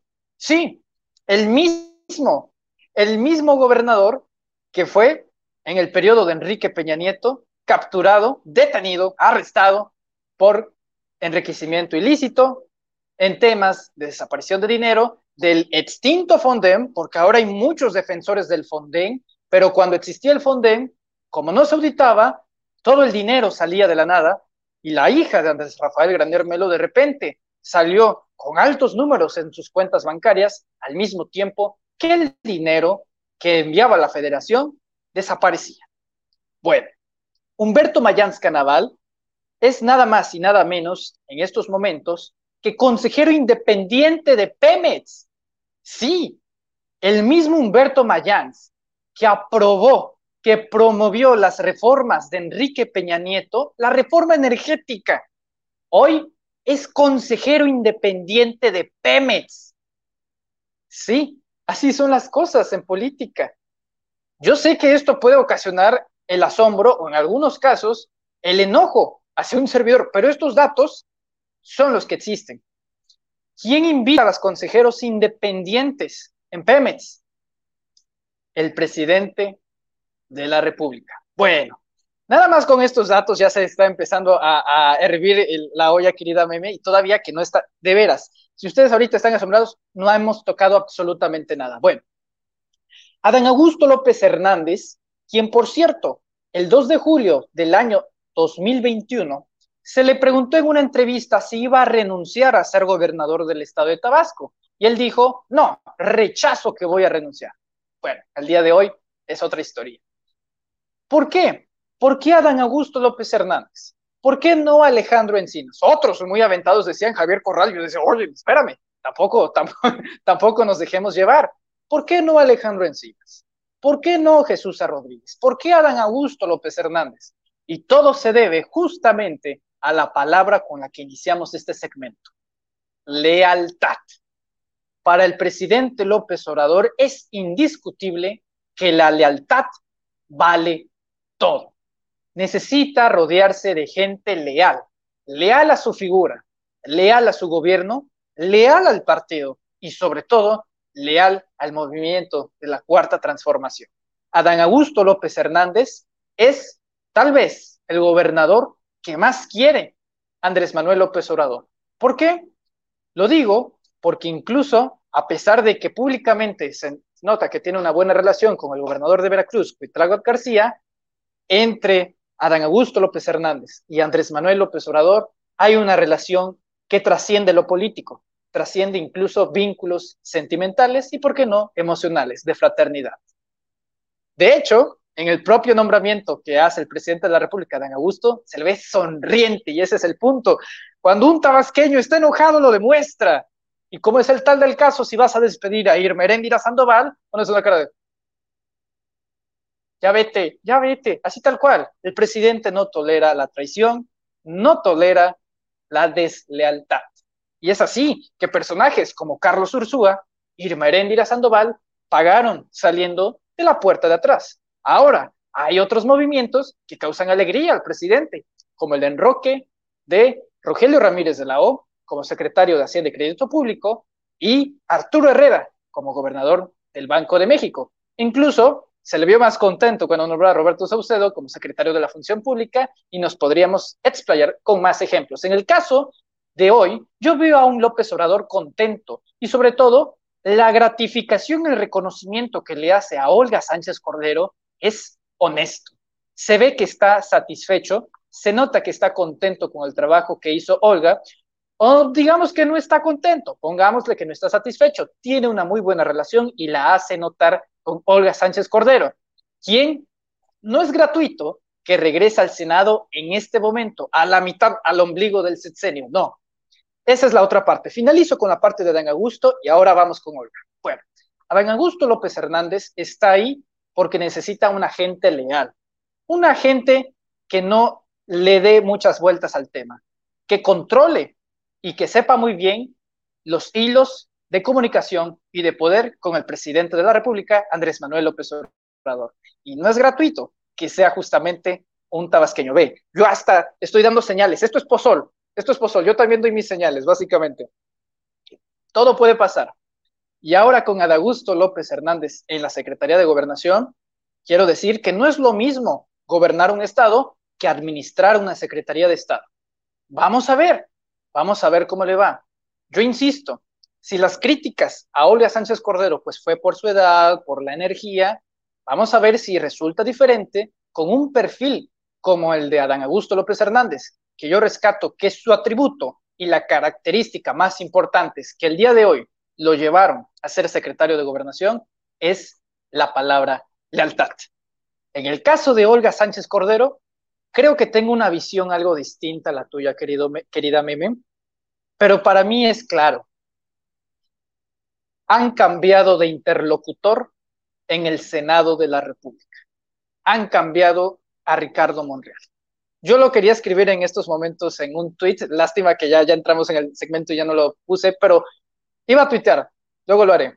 Ricardo Monreal es como el niño que cuando iba a la primaria traía su balón. Todos los niños querían estar con él porque como él tenía el balón, pues jugaban con él. Si no, nos hacían las retas. El día de hoy llegó otro niño con un balón más bonito, más inflado y firmado por Messi, básicamente. Ahora ya nadie necesita necesariamente a Ricardo Monreal. El presidente eh, reincorpora, básicamente se reincorpora Olga Sánchez Cordero porque básicamente han cambiado de interlocutor. Los mensajes de, uy, presidente, va a ser muy difícil aprobar las reformas. ¿De qué me estás hablando, brother? O sea, tres años siendo mayoría y seguimos siendo mayoría. Morena sigue siendo mayoría en ambas cámaras. Si me dices que hay problemas, la negociación con la oposición siempre ha existido. Bueno, el propio PRI fue el que aprobó los programas asistenciales, no el PAN. No el PAN. Esos, yo, esos no aprobaron los eh, apoyos a, a los adultos mayores, ni las becas. Pero quienes sí lo apoyaron fue el PRI. Y es por eso que les digo, no es caliento frío, la política es estrategia. Y si se tiene que negociar con el PRI, se hará, pero con mensajes de, uy, va a estar difícil. Después de declaraciones como aspiraciones presidenciales, jugarretas de muy mal gusto. El presidente lo entendió de forma rápida y es por eso que ahora llega al campo de juego alguien con otro balón, alguien que será el interlocutor predilecto en la Cámara de Senadores. ¿Por qué lo digo, meme? ¿Cómo es posible que Ricardo Monreal sea primero el quien diga, un coordinador, un senador, que le robe, que se adelante al anuncio que iba a ser el presidente de la República? Eso me parece una falta de respeto, para empezar. ¿Por qué Ricardo Monreal tendría que adelantar la llegada de Olga Sánchez Cordero? Un video ya preproducido, bien hecho, de bienvenida, para que no se confronten de reconciliación. Venga usted. Bueno, como tú ya lo mostrabas, Ricardo Monreal está incomodísimo. Y esto, en el terreno del futurismo, tal vez represente ya una de las últimas fisuras entre la relación de Andrés Manuel López Obrador y Ricardo Monreal en esta batalla que el propio Ricardo Monreal ha querido liderar para 2024. Ese creo que es este, todo, toda la narrativa, todo lo que yo veo, querida Mene. Vamos a integrar a la gente. Esta parte me gusta porque, de hecho, eh, hay que, hay que hacer la, esencia, la esencia de estos son los comentarios de la gente. Y quiero empezar por aquí con uno de Lisa, que me estaba corrigiendo, me estaba diciendo que eh, lo quiero buscar. Permítame usted tantito. Este, porque quiero, quiero hacer, no, no, no es una corrección, ella me corrige a mí, pero se, está confundiendo un poco con los cargos, vamos a dejarlo así. A ver, por aquí andaba el comentario de Lisa. Aquí está.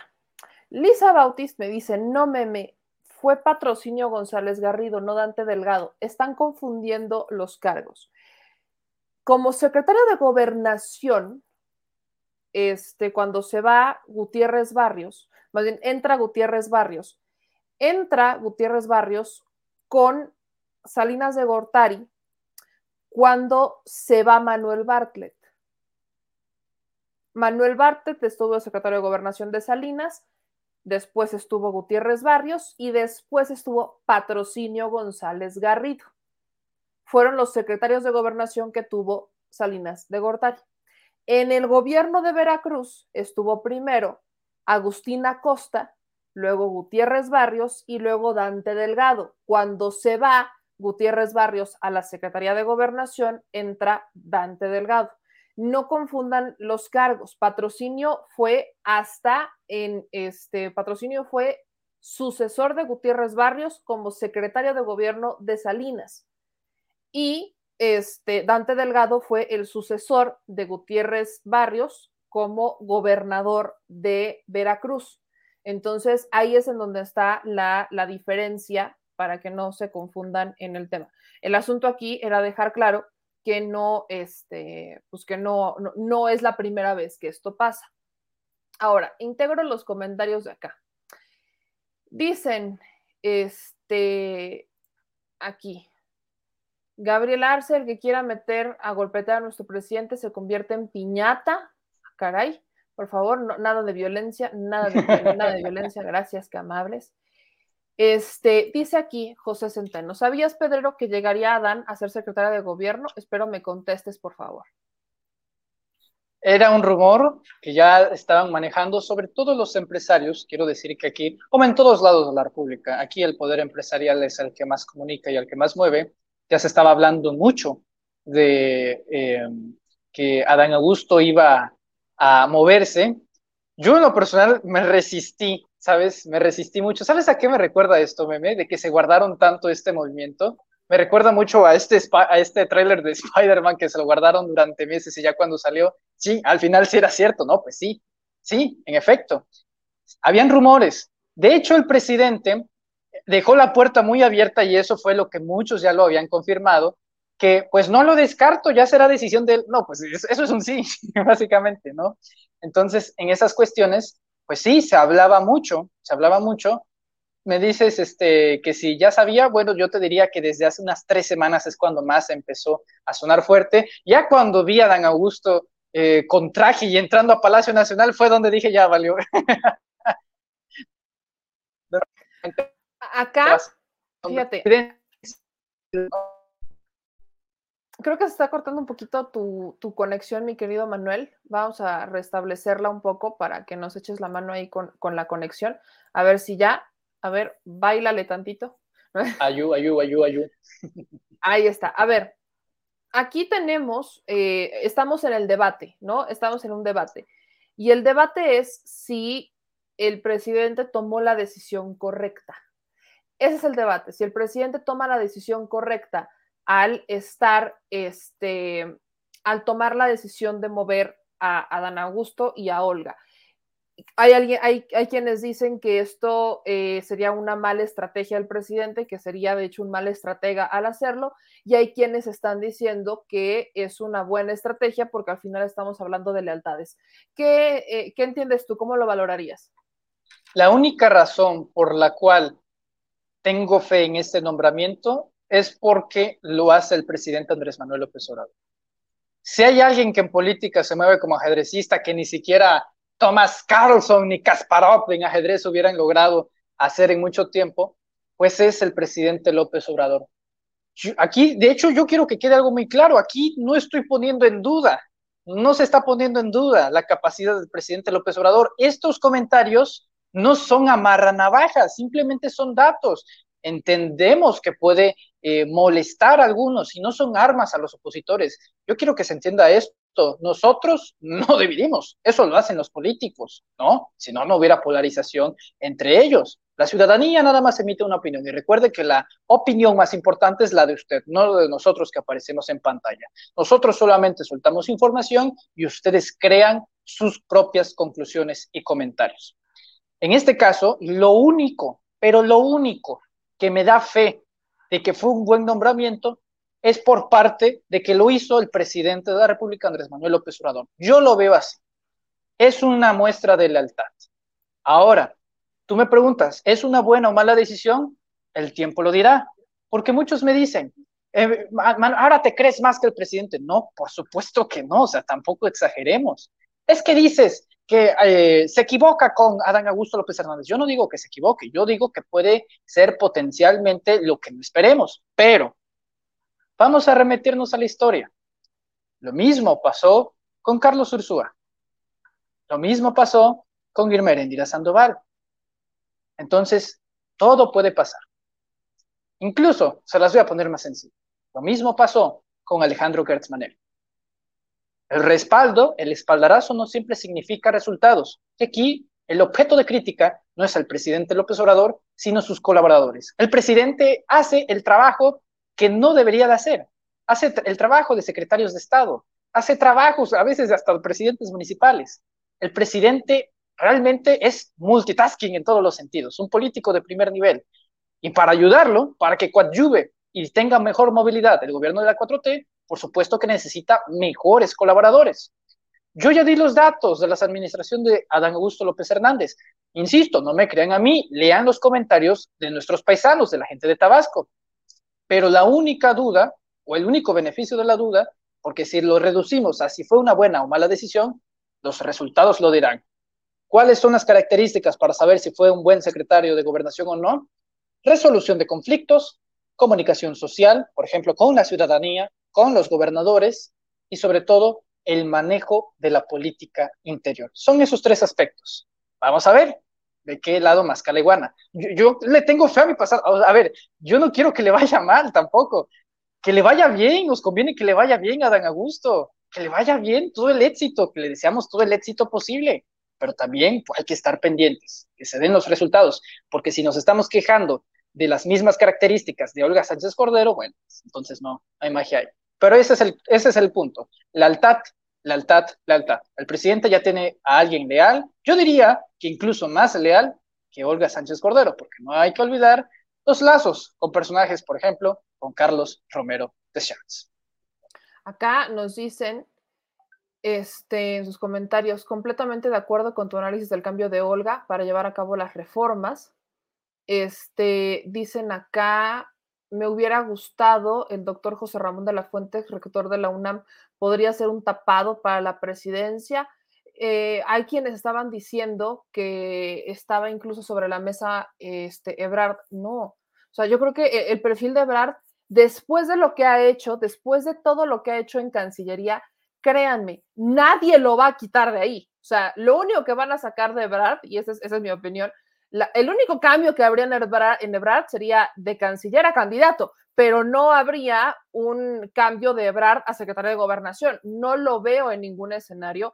Eh, quizás, quizás este, podríamos pensar en otros perfiles, pero yo lo repito, yo creo que el, desde mi perspectiva, el hecho de que llegara justamente Dan Augusto es un tema de lealtad, es una persona muy cercana al presidente y que no lo va a traicionar, aunque muchos estemos, no estemos de acuerdo con los personajes que ha puesto o que puso cuando, cuando estaba hace unas horas de gobernador en Tabasco, este, es una persona extremadamente cercana al presidente, extremadamente cercano al presidente, o sea, fue el notario del presidente que cuando falleció la esposa, la primera esposa del presidente, se encargó de las propiedades de su esposa para entregárselas a los hijos, fue el que se hizo cargo de todos los trámites y tampoco debe extrañar que salga una notaria y entre un notario.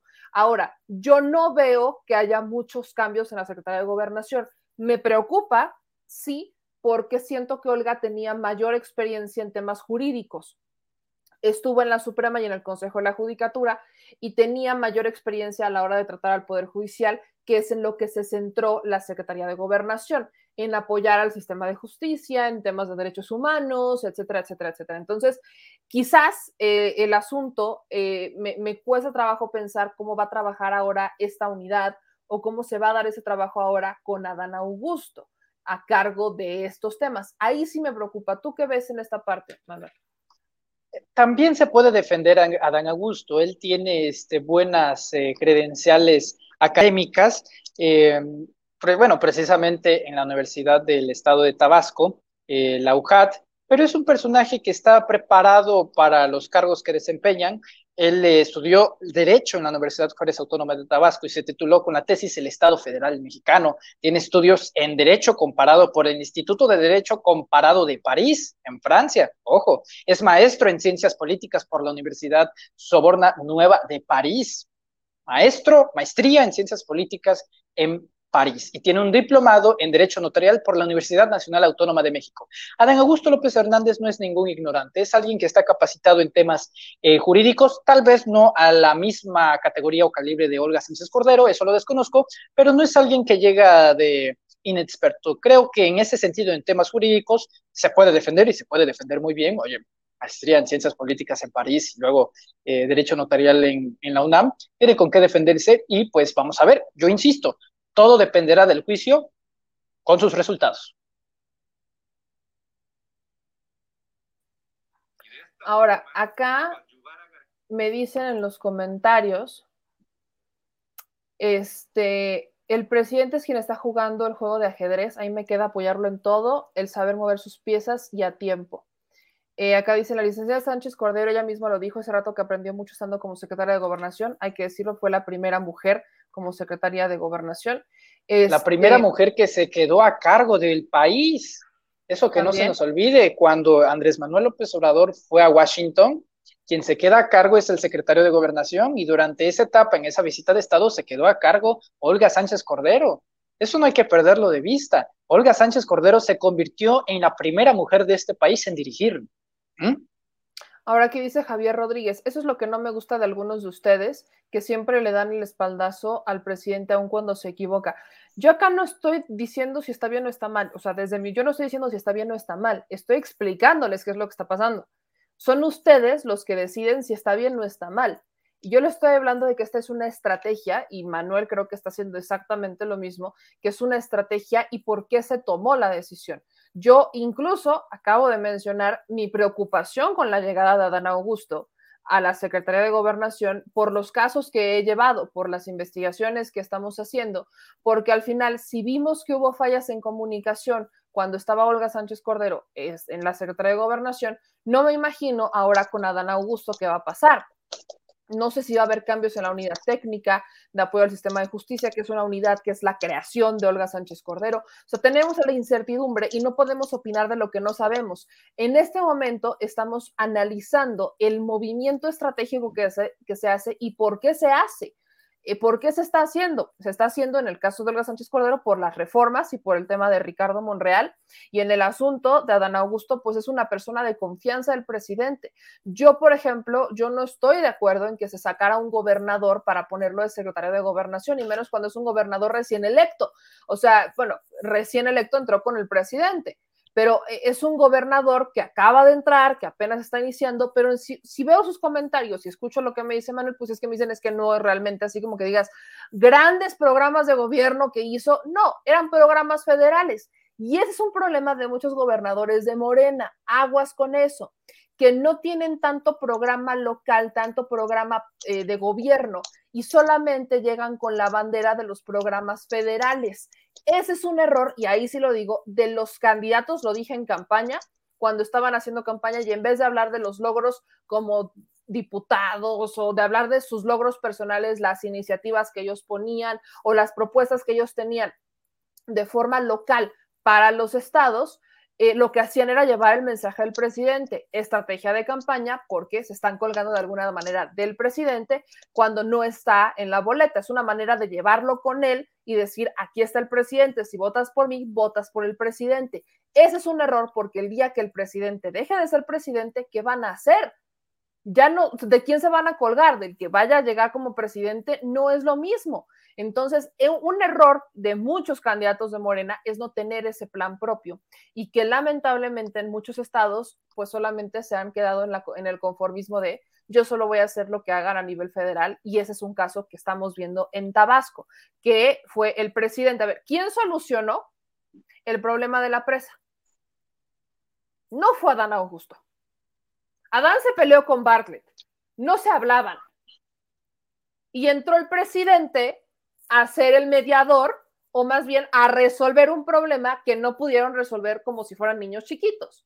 En ese caso, en ese caso concreto, ahí sí, ahí sí apoyo a Dan Augusto, porque ahí sí la culpa la tuvo Bartlett, ¿no? En las inundaciones de 2020. Nos dirán, a ver, Manuel, o sea, Manuel Bartlett controlaba el clima. No, no se trata de eso. Ya teníamos previsto que iba a llegar el huracán ETA. Y entonces, todos los protocolos de las presas, en este caso el de la presa Peñitas, es establecer un límite de capacidad. Los límites de capacidades de las presas en México, tengo entendido por la Conagua, era o es del 85%. Bartlett dejó que esa presa, ¿sabes a cuánto llegó? A 104%. De milagro no se rompió. Si se hubiera roto, ahorita estaríamos haciendo México ambidiestro debajo de la refinería en modo submarino. Sí, o sea, debajo del agua. Y, nada más entender que no se rompió la presa, liberaron tantita agua y eso fue lo que ocasionó el, desastre aquí en Tabasco. Y ahí la culpa la tuvo Manuel Barlet. Ahí sí, cierro filas con, con Adán, porque hasta se quejó ya para que hubiera dado un pronunciamiento. Y es que también también Manuel Barlet, ¿para qué nos hacemos guajes? Y, ahí será interesante. soy poblana, jamás en la vida metería las manos por Manuel Bartlett. ninguna persona en sus cinco sentidos debería de meter las manos al fuego por Manuel Bartlett. Solamente podemos decir que es un dinosaurio, que es un gran dinosaurio, que eh, está enquistado en el sistema, parte de la creación del sistema político actual, y que para, quiero entenderlo así, para arreglar los problemas de la CFE, con la reforma energética que se tenía encima, pues justamente se necesitaba un monstruo como lo es Manuel Bartlett. Pero nadie en su sano juicio tiene, eh, yo creo que los suficientes elementos como para defenderlo y aguas, tampoco hay los suficientes elementos para acusarlo formalmente, por eso está donde está. O sea, es tan el creador, tan creador del sistema que no hay un elemento que lo haya llevado a una acusación formal porque con todo de lo que se le señala no se le puede comprobar. Ese es el tema de Manuel Bartlett. Entonces, bien lo dices. Y yo justamente hablando, ya, ya que entraste en el tema de, la inundación. Fíjate, eh, alto, alto, querida Meme. Eh, acaban de nombrar a, un nuevo gobernador interino y pues se saltaron, gracias al cielo, a, a José Antonio de la Vega Smitia y va a ser Carlos Manuel Merino. Carlos Manuel Merino será el nuevo bueno, el gobernador interino del estado de Tabasco, Carlos Manuel Merino, así lo acaba de reportar con eh, Emanuel Sevilla, reconocido periodista y comunicador aquí en Tabasco, quien es senador, sí, delegado estatal de programas para el desarrollo en Tabasco, Villahermosa, el senador Manuel Merino Campos, por cierto, del PT. Ahí lo que hicieron es que va a asumir la Secretaría de Gobierno de Tabasco para que entre de forma natural. O sea, sacarían al panista que estaba, el que nos estabas mencionando, de la Secretaría de Gobierno, nombrarían a Carlos Merino como secretario de Gobierno para que de forma natural, en cuanto se apruebe la licencia del gobernador eh, Adán Augusto, asuma el poder Carlos Merino. Así es. Ese será el proceso que, se va a llevar. Ah, pues ya estoy más calmado.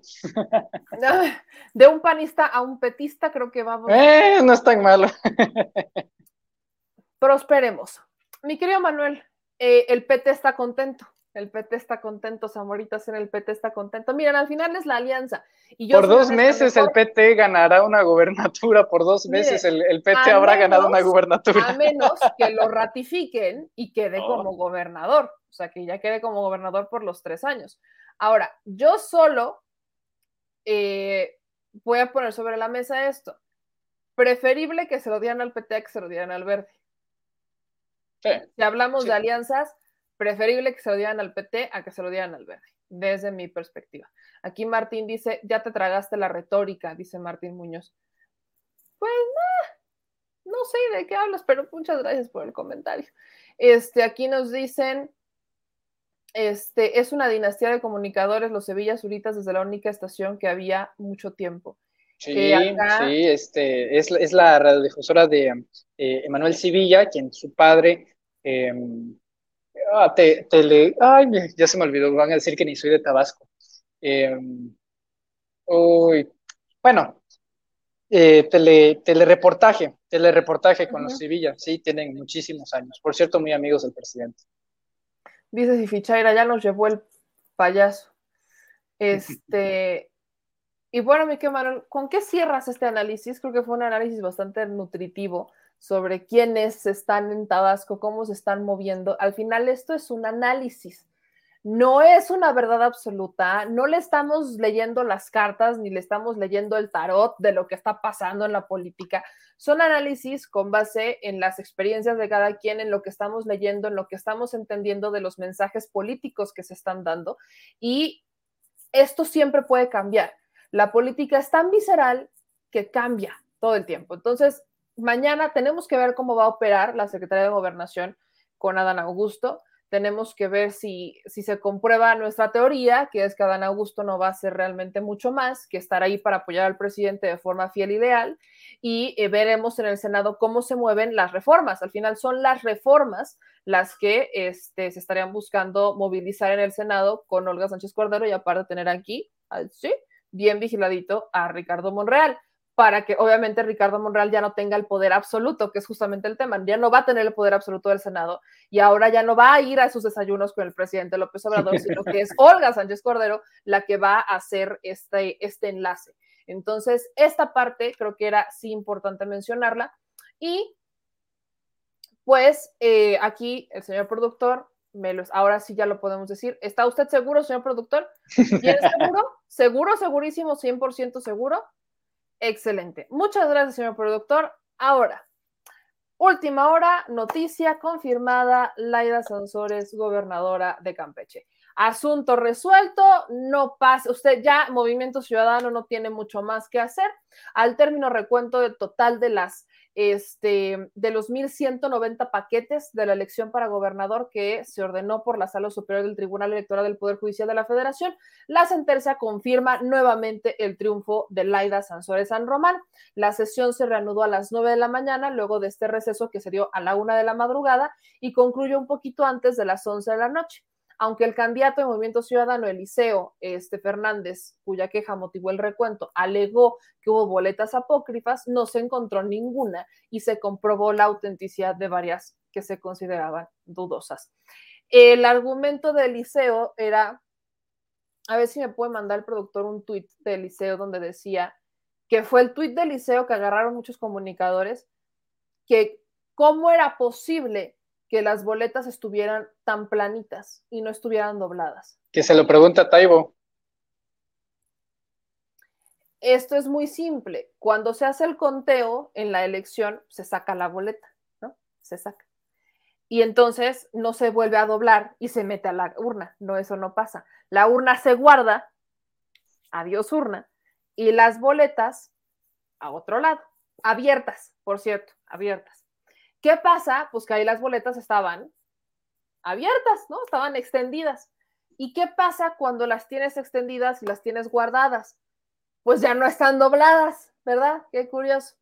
Entonces, con una simple foto que le hagas por encima, pues no se va a ver las grietas que quedan en algunas boletas que fueron bien dobladas. Pero si la boleta no se dobló con saña, así, de doblarla bien, bien, y solamente se hizo el doblez y se aventó a la urna, no va a haber mucha grieta que le quieran encontrar. Lo lamentable, y aquí es lo curioso, que en vez, digo, aquí me encanta, quieren defender al INE y defienden al tribunal y defienden todo esto. Se hicieron pruebas de luz para verificar la autenticidad de los, de los papeletas. Cuando es una falsa, pues hay elementos, es un papel de seguridad. Acuérdense que es un papel de seguridad similar al de la moneda, que cuando le pasas la luz se verifica si es un documento oficial o es falso. Entonces, ¿Cómo podemos comprobar que son reales con la luz? No si está doblada o no está doblada. Entonces, este es el tuit de Eliseo, se los quiero compartir porque, bueno, ya estamos en el tema. Este es el tuit de Eliseo. Aquí está, ¿no? Dice, ¿cómo le habrán hecho para meter a las urnas boletas sin doblarlas? Qué curioso que quisiera ser gobernador y que no supiera cómo es el proceso de conteo de votos. Qué curioso. Qué curioso, de verdad. Esto solamente se resuelve con luz. Luz. Y si se dan cuenta, es más, le voy a hacer zoom. ¿Qué hay aquí? Un pequeño doblez. Dijo, aquí está, aquí se ve un doblez en estas hojas, que es el doblez del centro, de cuando doblas una a la mitad. Aquí está el santo doblez. Si Eliseo no lo vio, que le haga zoom, cómprenle lentes, no sé cómo le quieran hacer, pero los, el doblez se alcanza a percibir en la hoja. Llevan aparte estas boletas, llevan ya mucho tiempo guardadas, extendidas. Por eso no se ven como chilaquil. Yo no sé si Eliseo las quería ver como si fueran chilaquil, no entiendo. Pero al final, pues con todo y la, la intención de Eliseo de decir que son falsas, pues no le salió. Mi querido Manuel, me quedo con una reflexión tuya sobre eso la fuerza de un pueblo. El tribunal quería jugar sucio por resentimiento, ¿no? Es como cuando te meten un, un uppercut y no puedes responder ni siquiera con una cachetada. Entonces, ¿por qué? Porque pues se viene una reforma electoral. Entonces, ¿cómo jodemos a los de Morena? ¿Cómo jodemos al presidente? Pues vamos a hacer un recuento de votos. Y Luis Carlos Ugalde festejando, oye, ahora sí vamos a hacer recuento de votos, que sin caso cuando tú no lo hiciste en 2006. Pero bueno, esto demuestra que les fue peor, o sea, creo que Laida obtuvo más votos en este recuento. pobrecitos, pobrecitos, son la burla. Bueno, ya ni se parecen al, al pelón de, de Ricky Profugín, quien por cierto hoy fue su audiencia y lo hizo de forma virtual. Ahí es otra sección por parte de la Fiscalía. ¿Cómo es posible que la Fiscalía no, no le dio el, eh, expediente para que lo conociera Naya? Por supuesto que eso le da al equipo legal de Anaya decir, oye, pues no podemos proceder si no conozco el expediente y se aplaza hasta octubre. Hay muchas cosas, las noticias no paran y nosotros pues hay que dormir y echarnos un cafecito, pero esto en el caso concreto del Tribunal de Campeche, ¿qué, qué es lo que sucede? Si nosotros no hubiéramos estado atentos, si no se hubiera movilizado la gente en Campeche, con el voto por voto, casilla por casilla, si no hubiera estado ningún medio de comunicación ni nada de una transmisión en YouTube, que por cierto, la transmisión en YouTube del tribunal desactivaron los comentarios. Mello, mello, ¿eh? Bueno. No les gustan los comentarios al tribunal. Sí, no les gusta para nada. Lástima. Yo ahí, bien rebelde, les puse dislike. Pero ese es el punto. Atentos siempre. Nunca dejar de estando atentos. Y no, no es este militancia detrás de un escritorio, para nada. Alguien tiene que llevar estas imágenes, comentarlas, analizarlas y sobre todo compartirlas. La información es poder y entre usted que esté más informado, más poderoso es. Que no se le olvide que un ciudadano crítico es un buen ciudadano. Ahora, aquí me encanta este análisis del liceo que yo no estoy de acuerdo con ese. Dice que eh, subo una foto de una persona que dice este voto fue comprado. Se ven dos taches, uno en el que tacha Morena y otro en el que tacha, bueno, nulifica la boleta. Eh, y dice Eliseo en este tuit, gente valiente, muchas así. Muchas hubiera subido todas las fotos, pero lo curioso es que dice gente valiente. Valiente hubiera sido no votar. Lo que aquí pasó es que esta persona, si efectivamente fue un voto comprado, sí lo vendió, porque habría subido la fotografía. Si, si hizo esto, si puso las 2X y nulificó la boleta, fue porque en, votó por la persona para cobrar la lana y después la nulifica para que no se para que no llegue ese voto a la persona. Aquí miren, y no es un tema de que si esto ocurrió, digo, es una presunción, ni siquiera tenemos la comprobación, esto incluso se pudo hacer en este momento del recuento de votos, este, ni siquiera tendría que ser con Laida, puede ser a través de los operadores, ¿no? Hay operadores que tienen interés en que llegue obviamente cierto gobierno y ellos caen en estas fallas. Esto puede perfectamente pasar, pero no es un asunto de valentía hacer esto. Esto es un asunto de hipocresía, ¿no? Creo que si te dan dinero y quieres ser valiente, pues simple y llanamente no lo aceptas. Tan tan, asunto resuelto. O sea, no, no lo aceptas, punto, digo, al final cada quien es su opinión. Pero me encanta esta, porque dice Eliseo, esperaremos el resolutivo final de la sala superior entre el 10 y el 15 de septiembre para que se defina la gubernatura. El reconteo no sirvió de mucho para documentar más de 500 incidencias que sin duda reforzarán la nulidad de la elección, la batalla contra el fraude. 500 incidencias de qué? 500 incidencias realmente, cuando estamos hablando de más de 100 mil votos, no representan mucho, que digamos. No representan lo suficiente para dar la nulidad de la elección. Esta situación exhibe a un Eliseo un poco, diga, diría yo, incongruente, eh, vaya, hasta ignorante del proceso, porque depende de la incidencia. Y en un recuento de votos, la única incidencia que podrías encontrar son que votos fueran falsos o que votos fueran nulos o que votos nulos los contaran como votos buenos o al revés. estamos hablando de, eh, quiere basar la nulificación de una elección en 500 incidencias, o sea, en 500 boletas 500 votos, 500 votos no son suficientes para nulificar una elección. Y recordarles que, bueno, hasta este momento, la sala superior, bueno, la sala superior que será el Tribunal Electoral del Poder Judicial, estamos hablando de los mismos magistrados con los que traemos pleito, que por cierto, ya se amparó este, Vargas Valdés, se amparó para que no le volvieran a abrir la investigación por lavado de dinero, por cierto, permítame se lo recuerdo, son ellos los que tendrán que ratificar los resultados del recuento de votos. Si el recuento dijo, aquí no hay nada raro y esto es así de sencillo y aquí está, el tribunal no tendrá otra cosa más que ratificar lo que ocurrió en el recuento de votos y 500 incidencias, pues depende de la incidencia, pero para como estamos viendo, 500 incidencias que encontraron en el recuento de votos no sirven para nulificar una elección y estas son solamente patadas de ahogado. La diferencia fue menor, sí fue una diferencia de 5 mil votos entre él y, Laida, pero 5 mil votos son 5 mil votos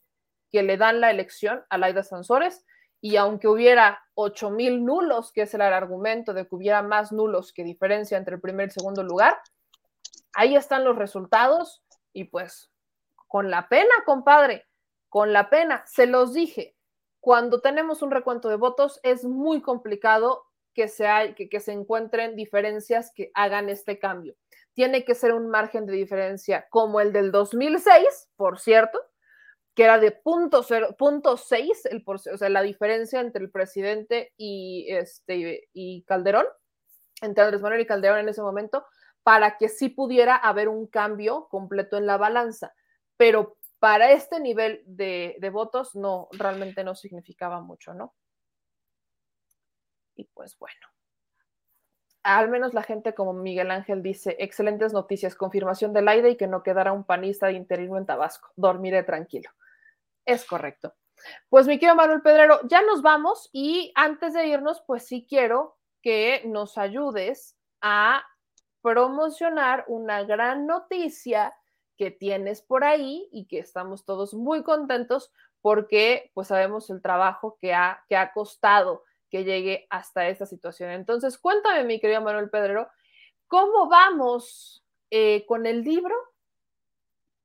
Claro que sí, querida Meme. Bueno, eh, compartirles a todos los amigos de Al Chile y de México Ambidiestro, es el primer medio de comunicación en, lo, en, en, el que lo anuncio, que finalmente el libro La Era del Político eh, un libro que en su momento fue una autopublicación, en el que yo eh, los ordenaba hacer, yo los vendía de a pie, iba y venía en el DHL, 50 viajes, 50 libros, y paso a pasito a través de Mercado Libre finalmente llega, pero a través de un editorial.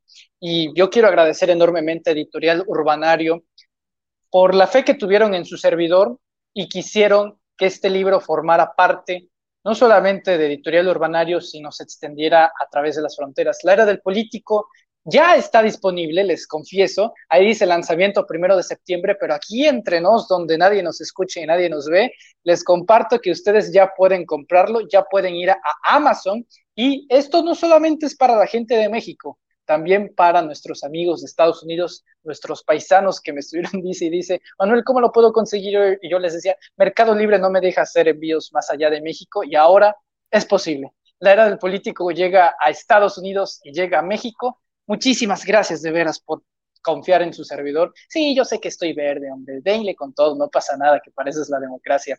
Pero la verdad que la satisfacción y la alegría nadie me la quita. Gracias, de verdad, querida Meme, incluso por apoyar, por eh, promover este, este libro. Y pues nada, eternamente agradecido. Muchísimas gracias a todos, en particular a ti, querida Meme, también a Vicente, por apoyar a este servidor y a seguir adelante. La era del político llega y no vamos a tener, no la vamos a tener fácil, porque vamos a estar compitiendo con el libro del presidente que también llega a Amazon este fin de semana. Así que ahí apóyennos, también compren el del presi. Eso va a ser un hecho, ya me imagino. El del presidente se va a agotar en fa. Pero bueno, mi querido Manuel Pedrero, te agradezco mucho y muchas felicidades. Aquí ya hay muchas personas que justo te están felicitando por esto. Y bueno, pues a darle para adelante. Te mando un gran, gran abrazo y ya sabes que nos vemos la próxima semana en otro segmento de México Ambidiestro. Muchísimas gracias, querida Meme, y fuerte abrazo a todos. Cuídense. Hasta luego. Besos. Adiós.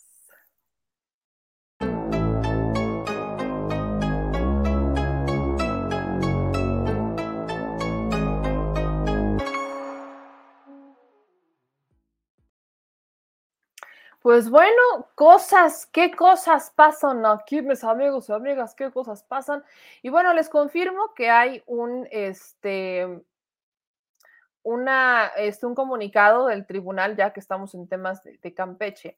Se los comparto de la sala superior, el, el que está esperando Eliseo, eh, la información de la sala superior. Miren, aquí está la información. Es el boletín de prensa de la sala superior, esta misma, concluye el recuento ordenado por el Tribunal Electoral de Poder Judicial de la Federación de los 21 distritos electorales locales para la elección a la gubernatura del estado de Campeche. El total de los 1.190 paquetes electorales serán devueltos al Instituto Electoral del estado de Campeche, mientras que la documentación generada a partir del recuento será remitida a la sala superior. El procedimiento se realizó en los tiempos contemplados inicialmente y no se registraron incidentes que afectaran su desarrollo. La sala especializada y regional, Jalapa, el Tribunal Electoral del Poder Judicial de la Federación, concluyeron este jueves a las 22.50 el recuento de la votación recibida en la totalidad de casillas de los 21 distritos electorales de la elección a la gubernatura del estado de Campeche. En atención a este mandato, el proceso, bueno, aquí empieza, inicia el 25 de agosto y demás. Aquí dice, durante los trabajos también se tuvo la presencia de representantes de los medios de comunicación y en un ejercicio de plena transparencia se realizó la transmisión en vivo por el canal del YouTube del tribunal de todo el procedimiento y se habilitó en su página web un micrositio donde pueden consultar las actas individuales de los 1.190 paquetes electorales. Tras concluir el proceso del recuento de todos los paquetes electorales correspondientes a los 21 distritos electorales locales, realizado en 30 mesas de trabajo distribuidas en seis salas, se levantaron las actas individuales correspondientes, así como una acta circunstanciada general. El total de los 1.190 paquetes electorales andan devueltos al Instituto Electoral del Estado, mientras que la documentación se va a remitir en versión física y electrónica a la sala superior del tribunal. Esta es la parte que falta. Lo que dice Eliseo es que quiere que llegue a la sala superior y entonces la sala superior que emita un dictamen. Este, al final, hay que decirlo, eh, la decisión del tribunal ya es irrevocable. Si el tribunal dice, esa es la elección y tiene legalidad, pues Eliseo tendrá que aceptar las dos, las dos derrotas. La derrota en las urnas y la derrota en los tribunales, que a veces es peor aceptar la derrota en los tribunales. Pocos se atreven a pedir votos por votos. Este, no vamos a decir que no tuviera votos Eliseo, sí los tiene, pero pues la gente decidió y solo falta el dictamen final de la sala superior, pero así como que digan que le veo que tiene muchas ganas de decir lo contrario, no, ¿por qué? ¿Cómo va a dictaminar la sala superior? Con base en lo que le hayan mandado. Y si lo que se mandó ratifica la elección de este de Laida Sansores, si esto realmente eh, la ratifica como gobernadora, pues Eliseo lo tendrá que aceptar. No, no, no le va a quedar realmente de otra a Eliseo. Entonces, pues, ¿cómo, cómo le explico? ¿Cómo le explico esto? Y échale producer, eh, parece que ya tomó protesta el interino, el interino de Tabasco. También es importante. Ahí está, ya tomó protesta. Estamos hablando de este de Merino, esto es importante que usted se lo mencione. Hablamos de Carlos Merino. Carlos Merino pues ya asume la Secretaría de Gobierno de Tabasco para que en cuanto se autorice la, ya se autoriza la licencia, que ya es inmediata, se convierte ya en el gobernador interino de Tabasco. Entonces, pues sí, eh, Carlos Merino, gobernador interino de Tabasco, por dos meses hasta que el Congreso o lo ratifica o lo cambia. Esa es la importancia de mencionarlo. Me aquí Laura Santillán, van rápido en Tabasco. Bueno, es que esto es inmediato, así como Olga Sánchez Cordero se integra inmediatamente al Senado, pues también este, necesitamos un secretario de gobernación y ahí se integrará inmediatamente a Dan Augusto. Eh, dicen, por fin era imperdonable que no se sospechara que Monreal ya se había vendido al PRIAN. Este, Acá dicen meme con manzanas y peras, dice Carolina. Eh, José Maldonado nos dice hasta mañana, meme, que descanse igualmente para todos los que estuvimos conectados en el Chile. Oremos para que Dios nos dé un nuevo día lleno de bendiciones. Este, muchas gracias, Lalo Ríos. Este, Jerry dice, ya somos dos y Claudia nos tendrá que informar, dice Gorgonio. Aquí mi querida Claudia les va a echar la mano. Dicen aquí, se hacen güeyes, ya sabían, solo quieren hacer y detener distracciones por todo el cochino que está pasando en el país, dice Jesús Godínez. Este, aquí en sus comentarios, yo me apunto con Manuel Pedrero, lo felicito, es muy bueno para dar. Mm, gracias, me llamé Manuel. A mis 60 años pensaba que la juventud no tenía ese conocimiento que ustedes tienen y me da gusto, revive mi fe en un cambio en México con personas como ustedes. Gracias, saludos. muchas gracias a todos los que nos están comentando. Dicen felicidades, joven Pedrero. Y como lo dije anteriormente, te admiro con la esperanza del futuro. Este, acá dicen, eh, ya cálmate, Liceo, pagaste mucho para la compra de votos, Laida ganó. Este, en efecto, está putiprecios, la era del político en 240 barotes, no le pierde tu ambición. Dice, brother, pues si no, no, no, te, no te gusta o no lo quieres, pues no, no lo compres, ¿no? Este, dicen, meme, ponte más lista para que te den la palabra con Dalila y Reina. Eh, no me comparen, muchas gracias, partamos por eso. Eh, para que me den la palabra tengo que llegar mucho más temprano. Eh, yo me tendría que parar a las 3 de la mañana para poder llegar ahí a las 4 y media, 5 de la mañana y estar hasta adelante. Acuérdense que el problema que hay este, en este...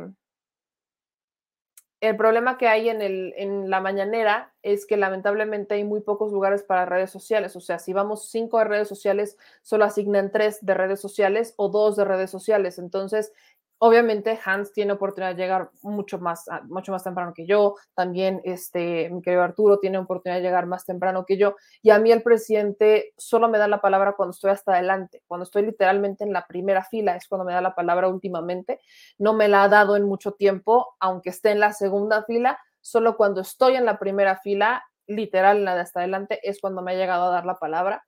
Este, me, ha me dejó de dar la palabra, cada que le toco un tema de Vallarta me deja de dar la palabra no sé por qué, es muy probablemente el tema de estar hasta adelante, pero es justamente el asunto. Ahora, este es complicado porque pues, nosotros tenemos programa y terminamos a las 12, ¿verdad?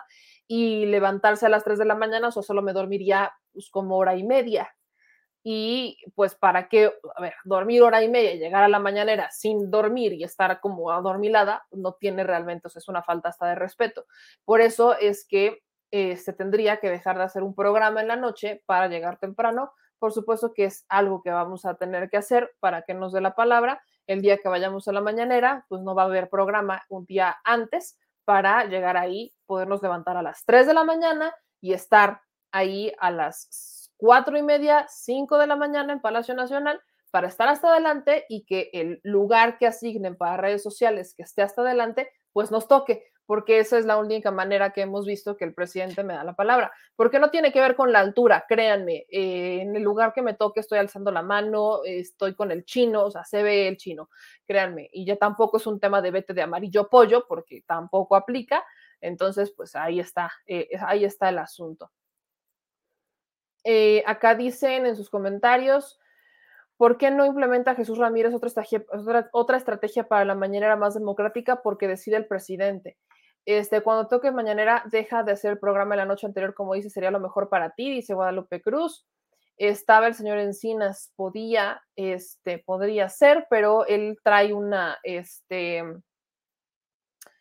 él, él trae una, trae muy buen trabajo buen trabajo en la Subsecretaría de Derechos Humanos creo que ahí le ha dado, y lo digo por experiencia cuando hablamos con los casos que han tocado base con la unidad técnica y con la subsecretaría de Derechos Humanos, nos dicen que este, tienen una mejor atención por el asunto de, este, de la subsecretaría, tienen una mejor atención en la subsecretaría de Derechos Humanos que en la, este, que en la unidad técnica tienen esa mayor percepción. Dicen Francisco, se ve que a mí no le gusta madrugar. No, mi querido, yo de hecho cuando voy a la mañana me paro a las 4 pero hay una diferencia abismal entre pararte a las 4 y pararte a las 3 de la mañana. Una hora de sueño, pues creo que es distinta. Este hace mucha diferencia, mi querido Francisco. Y eh, como tenemos programas largos, porque justamente por nuestra agenda nos da chance de hacer programa a esta hora, ya saben que me gusta explicarles, pues efectivamente es el tema. Y recordarte, mi querido Francisco, pues no soy de ULE, ¿no? Me encantaría ser de ULE y conectarme solamente para agarrar pila y estar como maraquita todos los, este, este como así, toda como muñequita feliz, me encantaría, pero ¿qué crees? No puedo. También como, respiro, tomo agua. Uno también tiene que descansar, sobre todo cuando piensa, tiene que descansar. Pues sí, uno no es débil, mi querido Francisco, pero muchas gracias por tu comentario. Este, dicen acá, dice Meme, pues madruga la mañanera, por favor. Otra, eh, como si estuviera de pachanga, ¿no? Me encanta porque es como si estuviera de pachanga, como si estuviera yo aquí jugando este matatenas. Me encanta, me encanta. Muchas gracias, Angélica. Este, o sea, madrugar a las 3 de la mañana en vez de madrugar a las 4 de la mañana. Muchas gracias por el comentario, Angélica. Este, dice, no te preocupes mañana. Mañana no, porque mañana el presidente no está acá. Eh, ahora aquí me dicen, este, hacemos la vaca para, eh, para, que te, para que te hospedes. Este, hacemos la vaca para que me dé hospedaje. ¿Quién me va a dar hospedaje? Eh, dice, síguete derecha, meme, ya no te duermas y vete a formar desde ahorita. Claro, porque uno puede llegar y sentarse así en vivo y estar así. O sea, les gustaría que me pusieran, no sé, unos, eh, unas cintas aquí para que esté como despierta. No, uno no debería, yo no tendría que, dormir, ¿verdad? Es correcto. Este, yo insisto, para que yo esté cerca, o sea, yo sé que es para que esté eh, el tema de, Palacio, el problema no es la distancia, el problema es que pues sea como sea, me tengo que despertar a las 3 de la mañana para estar ahí a las 5 de la mañana, ¿no? Me encanta. Los filósofos de Güemes dicen aquí, este, dice, meme, no, no, me descansa, no les hagas caso, admiro tu trabajo, tú siempre puntual, claro y preciso. Este, aquí dicen, claro que tienes que descansar con tus programas, tiene mucho desgaste mental porque tus programas son de 2, 3 horas.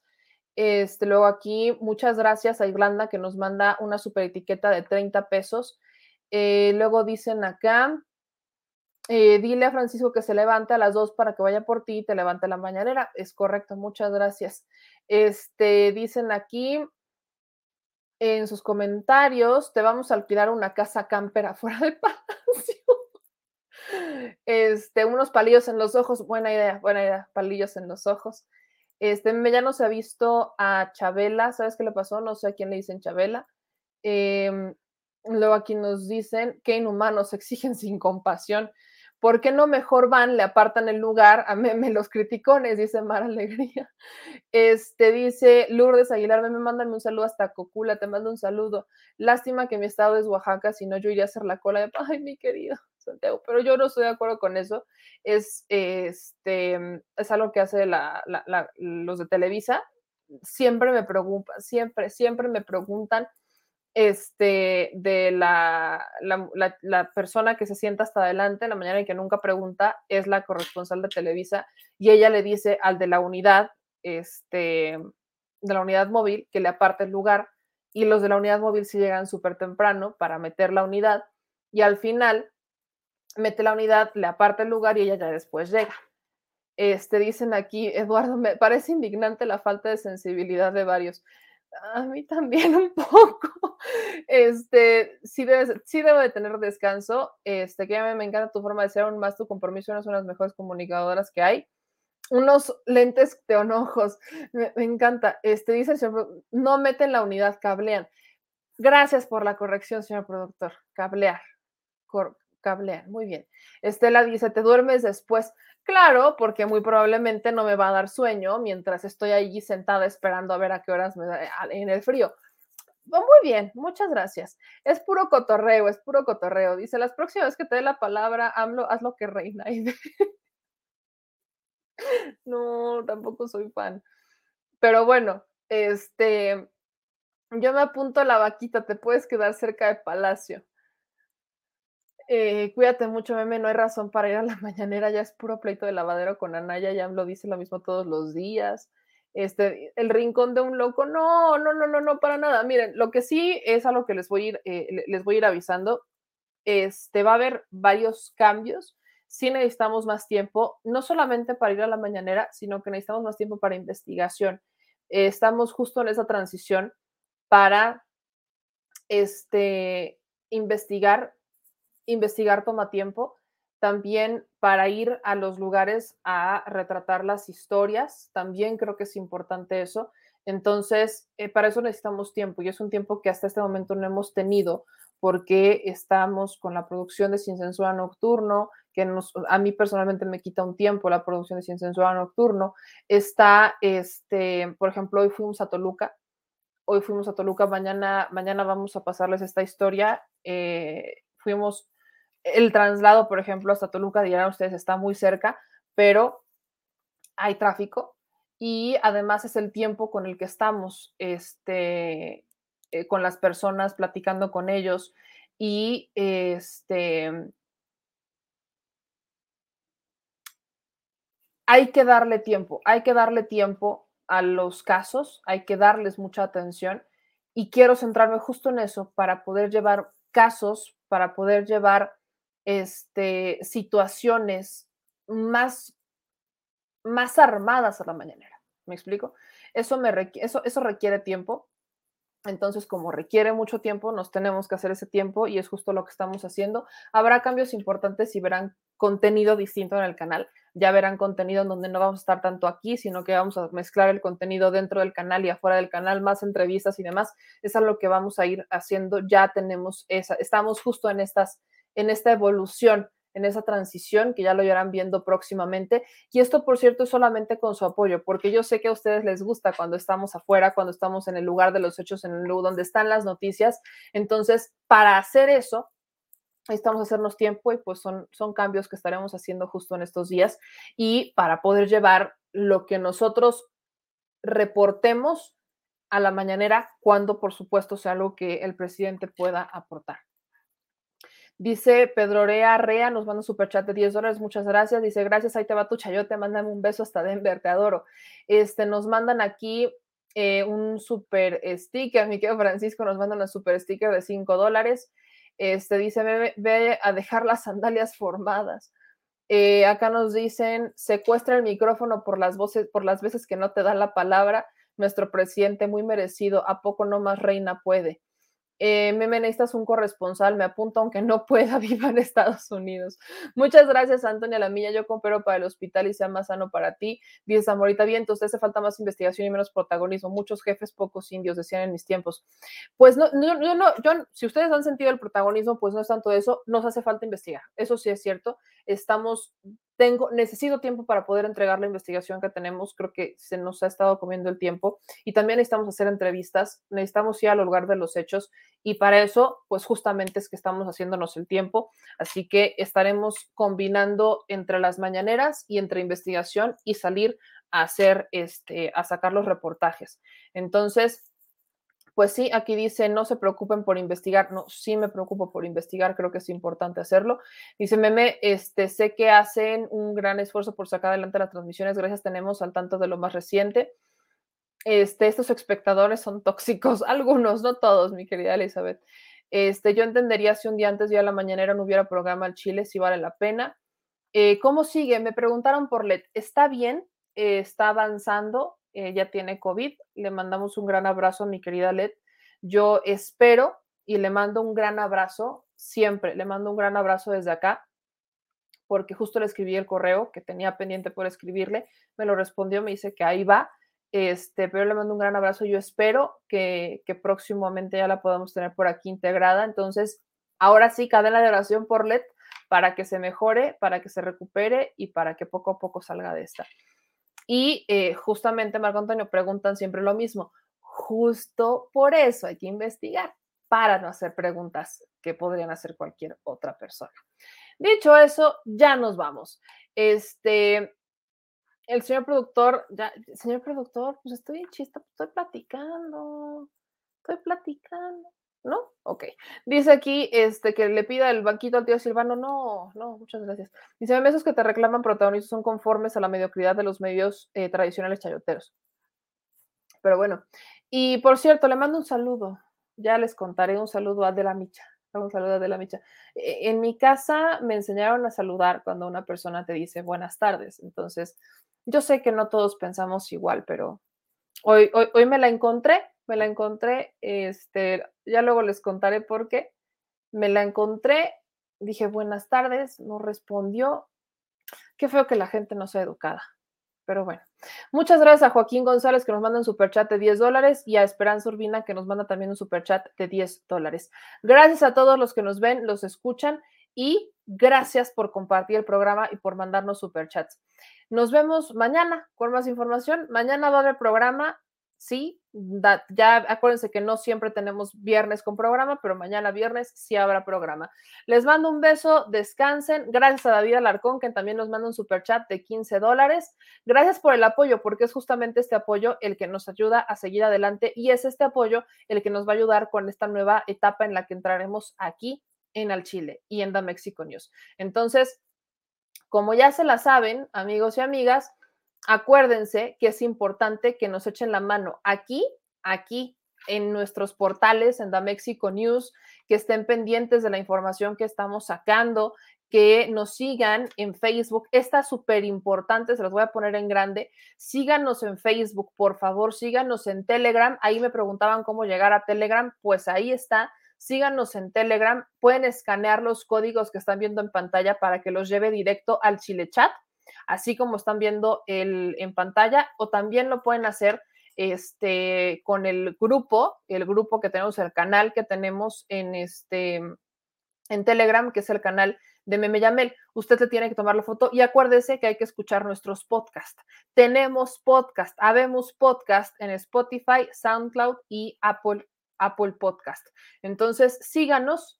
Todo lo que usted está viendo aquí, lo que usted está escuchando, lo va a encontrar también para escucharlo en estas plataformas. Yo les agradezco a todos. También no olviden que es importante que nos sigan en estas redes sociales. Síganme en TikTok, pues también estamos en TikTok. Ahí nos encuentran como Meme no hay pierde. Ahí estamos, estamos incursionando en la historia del TikTok. Y también les agradezco a todos los que nos siguen apoyando y que aquí nos están mandando todos sus mensajes. Y Ahí estamos subiendo videos de lo que pasa en las mañaneras, etcétera, etcétera. Y también no se les olvide seguirnos como The Mexico News 1 en Twitter o como arroba memeyamelca en Twitter. Es muy importante para nosotros contar con su apoyo porque ustedes son los que están haciendo que sigamos creciendo. Entonces, gracias. Gracias por tanto. Estamos en todas las redes sociales y seguiremos creciendo. Les mando un beso. Gracias a los que nos mandaron superchats el día de hoy. Gracias a los que aquí me dicen Adela Micha es muy grosera, trata muy mal a la gente que la ayuda en su casa. Ya, me di cuenta. Mira, nada más voy a odiar a esa chatotera de la Micha que se cree.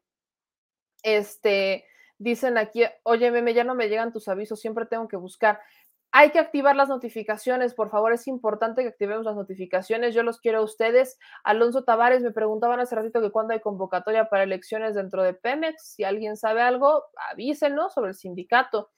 Este, dicen Francisco Mesa, aquí estoy desde que empezó, aquí está claridad. Llegó la claridad. Ok, ya, ya mejor me voy. Que sueñen con ping-pong. Yo los quiero mucho, les mando un beso enorme. Dicen, no, este Ramón Félix, que es el tema del secreto de Monreal, senador morenista. Este, saludos desde Campeche, estamos de fiesta esta noche. Alonso dice todo sigue igual, no hay todavía este, elecciones, muchas gracias. Este, nos dicen acá, ten consideración con la momia, meme, ya no oye. no sean groseros. Ante todo el respeto, ante todo el respeto, pero pues yo, yo sí apelo a que el respeto, pues el respeto también se da, ¿no? El respeto se gana, el respeto se gana sobre todo. Ya nos vemos, nos vamos, descansen, dulces sueños, sueñen bonito, sueñen rico, nos vemos mañana. Y desde ahorita, un, yo sé que ya no está aquí, pero un, híjole, me va a dar la llodarera porque es cumpleaños de mi papá. Entonces, este, ya me entró la lloradera, ya me entró la, la nostalgia. Hasta donde estés, feliz cumpleaños. Adiós. Si estás en Puebla y quieres un café que de verdad sepa a café, ve a Georgian Café. Vas a encontrar postres, variedad de cafés y tés, pero sobre todo un precio justo y sabor inigualable. Por la pandemia, su servicio es solo para llevar, pero de verdad no te lo puedes perder.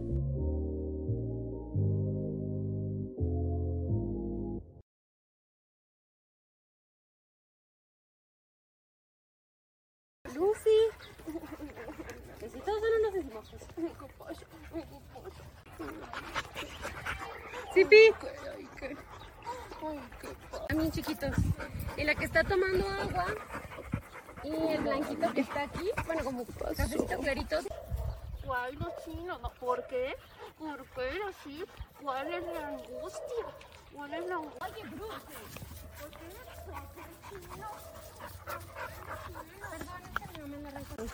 Así la jefa sí nos pidió. Luego nos llegó una, una niña muy parecida, pero Le se va midiendo. Como que si le gruñen o algo así se quita y no, no, que no, no todos los perritos lo quieren. Y cuando le llega a atacar a algún perro se echa también. Pero ya salen con los cachorros. Estos no le hacen nada. Esto se ve que estaba súper bien. ¿Se les acabó?